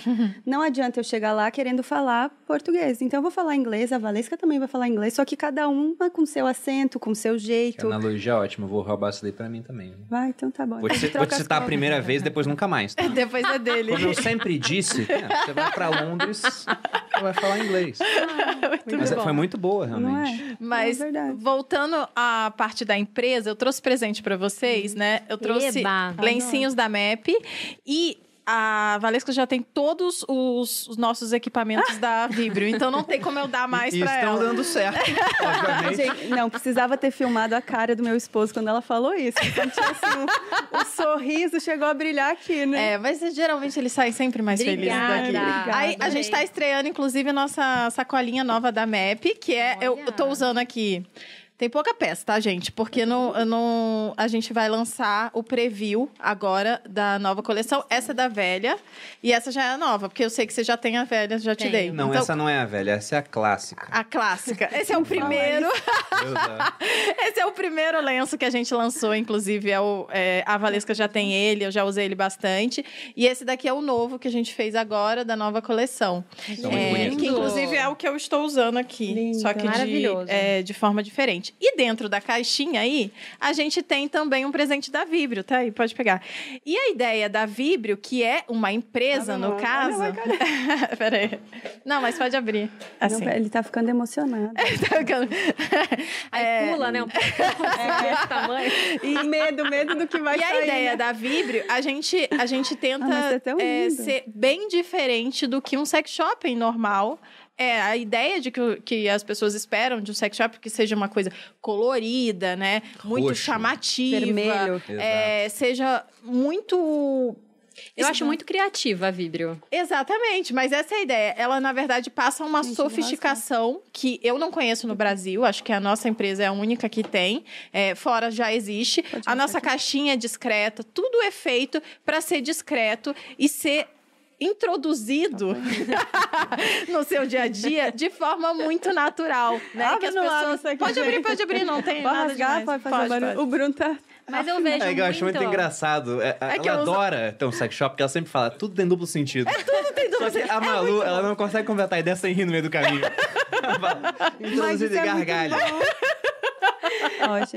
É, esse, é, é- esse é um vibrador de clitóris, é um pequenininho assim. Nossa, todo até vibrou. mundo é, vibrou aqui mesmo. Emocionou todo mundo aqui. É, toda mulher deveria ter um. É o que a gente chama de, de Produto de entrada. produto de entrada. Inclusive, eu queria só me certificar. É a prova d'água, né? É a prova d'água, É tranquilo. a prova d'água. Esse daí saber. ele tem o toque. Mas só até 20 metros. A gente testou. Abaixo de 20 metros a bateria começa a falhar. Você testou, amor? Testamos. Entendi. Mas eu acho muito governante também, sabia? É, Tem uma porque é lá, Eu imagino esse classe. vibrador sentado numa poltrona de De Chesterfield. veludo, né? Vou mandar fazer uma arte Uma assim lá. gravatinha, né? É um, é um vibrador de gravata. E se você vermelha. entra lá no Instagram da Vibrio, inclusive, é isso, é essa imagem que a gente... A gente tem um pouco do amante, mas é bem menos do que poderia ser, né? E a gente usa imagens clássicas, então é, tem até uma coisa do sábio ali, talvez. é, tem vários arquétipos e são diferentes dos arquétipos que normalmente um sex shop usa. Então a gente dá uma quebrada aí, o que funciona muito bem. E, e olha Meio que rebelde. interessante. Pegou um público que não era um público que consumia sex shop. Uhum. Tá formando um público porque comunicou com as pessoas certas. Porque é tipo ir pra Inglaterra. O pessoal vai falar inglês. entendeu? Então é exatamente a mesma Mas você não vai nem me citar nem na minha frente, não, né? Ai, Muito ai, bom, muito adorei bom. também. Temos mais gente. algum ponto, amor? Eu não sei, não sei se o pessoal tá falando aqui no chat. Tô com. Tô... Eu tava dando uma olhada, o pessoal tá rindo do vibrador, né? O É, agora a gente vibra já trabalha. podcast. Momento vibro sempre. Não se preocupem, não foi só vocês. Bom, mas já chegando ao final, então, Valesca, onde que as pessoas te encontram em rede social? Você quer falar um pouco do seu curso que tá aberto sobre arquétipos Ah, também? Verdade. sim. Eu tenho um curso, que é o meu curso principal, né? Que é o 100 Passos. A gente está com 28 mil alunos agora. É um curso de marketing, o curso mais completo do Brasil no assunto. Ó, o Bruno, daqui a pouco ele vai falar de quê? De, Do stage. Do stage. Não, mas a Valesca tá. É, a gente- a gente quer que você tá A gente- a estarei lá, estarei lá. É, mas o que eu quero falar para vocês é para a gente dar continuidade nesse assunto. Tem o meu curso, o curso dos 12 arquétipos, em que eu falo detalhadamente sobre cada um, faço uma abordagem bem aprofundada ali no, no inconsciente coletivo do Jung. É, eu fiz uma pós-graduação né, em Jung, sou psicanalista também. Então ali eu me solto para falar mais sobre esses assuntos e a gente está com inscrições abertas. Então quem quiser, dá um pulinho lá no meu Instagram, lá tem link, link de sobra, entrem, se tornem meus alunos. Até porque a gente está com uma promoção limitada e, e quem se inscrever no curso dos arquétipos leva também o meu curso de storytelling. Então, bora aproveitar. É arroba Valesca Bruse com V e K e dois Zs. É isso. E Thalita, onde que as pessoas te encontram? No Thalita Dalbó, sem H, sem nada, D-A-L-B-O. E aí lá no, no próprio link da, da minha bio tem uma aula gratuita que você já consegue já começar a investir aí no seu capital visual e mudar completamente já a imagem. Para quem perguntou de dicas, né? Já começa a entrar lá nessa aula, já vai conseguir mudar bastante coisa. Você trabalha hoje só com produto online ou também faz algo mais personalizado? Personalizado também. Legal. Bacana. As pessoas querem muito. É. É, Não, eu, eu falei, é, até indiquei a Thalita porque eu queria conhecê-la pessoalmente, porque várias amigas fizeram trabalho com ela. Eu já falei, pelo amor de Deus, você não me inventa de parar de atender presencial, porque eu quero. É, e é muito- e o que é massa. muito doido é porque a gente faz algo completamente diferente da consultoria de imagem. Então você não fica presa a nada. O seu cérebro começa a funcionar naturalmente. Não é algo que fala assim, meu Deus, o que, que eu vou usar hoje? Que Eu e a Valesca, a gente quer fazer em dupla. Gente, vai ser uma doideira. Não, porque e é eu um processo muito de dentro eu para fora. Eu falo que vai muito além da imagem, né? Acho que você conversou com elas, elas falaram isso. Vai muito além da imagem, porque você consegue trazer algo que muitas vezes esses bloqueios todos de o que, que vão pensar, o que, que aconteceu, é, vem para fora. Tem uma cliente que, inclusive, ela não usava preto. E a gente fez esse processo porque eu literalmente invado o guarda-roupa. Eu digo que é o mais íntimo quem que mexe no seu guarda-roupa, quem que invade o seu guarda-roupa. Eu literalmente faço isso. Então você entra na intimidade da pessoa. E aí ela não usava preto e veio uma situação ali. Você sabe que no meu guarda-roupa tem várias coisas lá. né? Eu, não, eu tô imaginando. Eu sou dona de sex shop. A gente não vai poder filmar muita coisa, né? Ou vai? Vai. Vai. As pessoas já conhecem. Ela vende. E aí a pessoa não usava preto. E tinha muito a ver com a comunicação dela. E ela falava assim: ó, vou usar todas as coisas, menos o preto. E aí, a primeira peça que ela comprou após passar por esse processo foi a roupa preta. Então, eu falo, é muito além do que as pessoas estão imaginando só da imagem. Tem muitas coisas que a gente não bota para fora por bloqueios, e isso é totalmente tirado ali, né, nesse processo de gestão de capital visual e realmente você começa a viver e respirar aquilo. Você vê a pessoa tá mais alegre, mais bonita, muda mesmo, de dentro para fora. A Valesca viu bem isso, né, nas Nossa, meninas. total. Eu fiquei morrendo de inveja. Eu falei, não, deixa só nascer essa criança aqui. Aí você falou, eu falei, espero por uma reformulada geral, é. É porque é exatamente isso. E às vezes a gente, até por estudar, eu gosto muito desse assunto, mas é, é sem essa visão externa, a gente fica meio perdido às vezes, né? Então, eu acho que vai ser uma Vai delícia ser um trabalhar prazer, com vai você. ser um Muito prazer. massa. E você, Boludinha? E vocês me encontram no arroba maluperini no Instagram, é, malu.perini no TikTok e em todas as outras redes que deve ter alguma coisa desse tipo. Ou então aqui no canal dos sócios toda quinta-feira, com certeza meio-dia. Ou outros horários, às vezes a gente entra em alguns outros dias, porque a gente o quê? Está firme na guerra de tentar Um milhão de inscritos. um milhão de inscritos. Inclusive, se inscreva, que vocês são É, tudo um bando de notificação, né? safado. Porque senão perde. Exato. Não, isso que eu ia falar. Aqui no Sócios, o episódio clássico é às quintas, mas a gente deve fazer algumas semanas mais de um episódio, dependendo do convidado, a agenda não casa. Então, é, o melhor é se inscrever aqui e ativar notificações. A gente sempre vai estar avisando no Instagram, mas inscrito você não perde nada. E curtam esse vídeo, porque tá muito bom pra- pra ajudar a gente. E também se inscreva no canal, que eu tenho certeza que tem um monte de gente aí assistindo sem se inscrever. E a gente também libera todos os, os nossos episódios em todas as plataformas de streaming de áudio, pra você já fazer o seu cardio do dia aí de manhã, ou a hora que você quiser. Isso. E vocês me encontram no Instagram em Bruno Underline Perini, no canal do YouTube Você Mais Rico, vídeos todas as segundas e quartas, e aqui no canal dos Sócios. As nossas convidadas, muito obrigado Muito pela presença. Obrigada, foi uma delícia estar aqui mais uma vez. Poxa, que bom. Adoramos. Foi um prazer. Sejam sempre bem-vindas. Valesca, volte mais, né? Pra pagar mais boletos. Nossa. Thalita, vai ser sempre bem-vinda. É bom receber o Meu pessoal que Deus. tem, tem capital. É. Não, não só visual. Todos. O capital tradicional mesmo. Olha, É enquanto eu ótimo. puder fazer meu pitchzinho aqui, né? Chamar as pessoas para os meus cursos e tal, e vocês colocarem os meus links embaixo. tá tudo bem. Mas é isso, gente. Espero que tenham gostado do episódio. Desejo aí a todos um ótimo final da semana e até a próxima. Beijos. Beijo, beijo.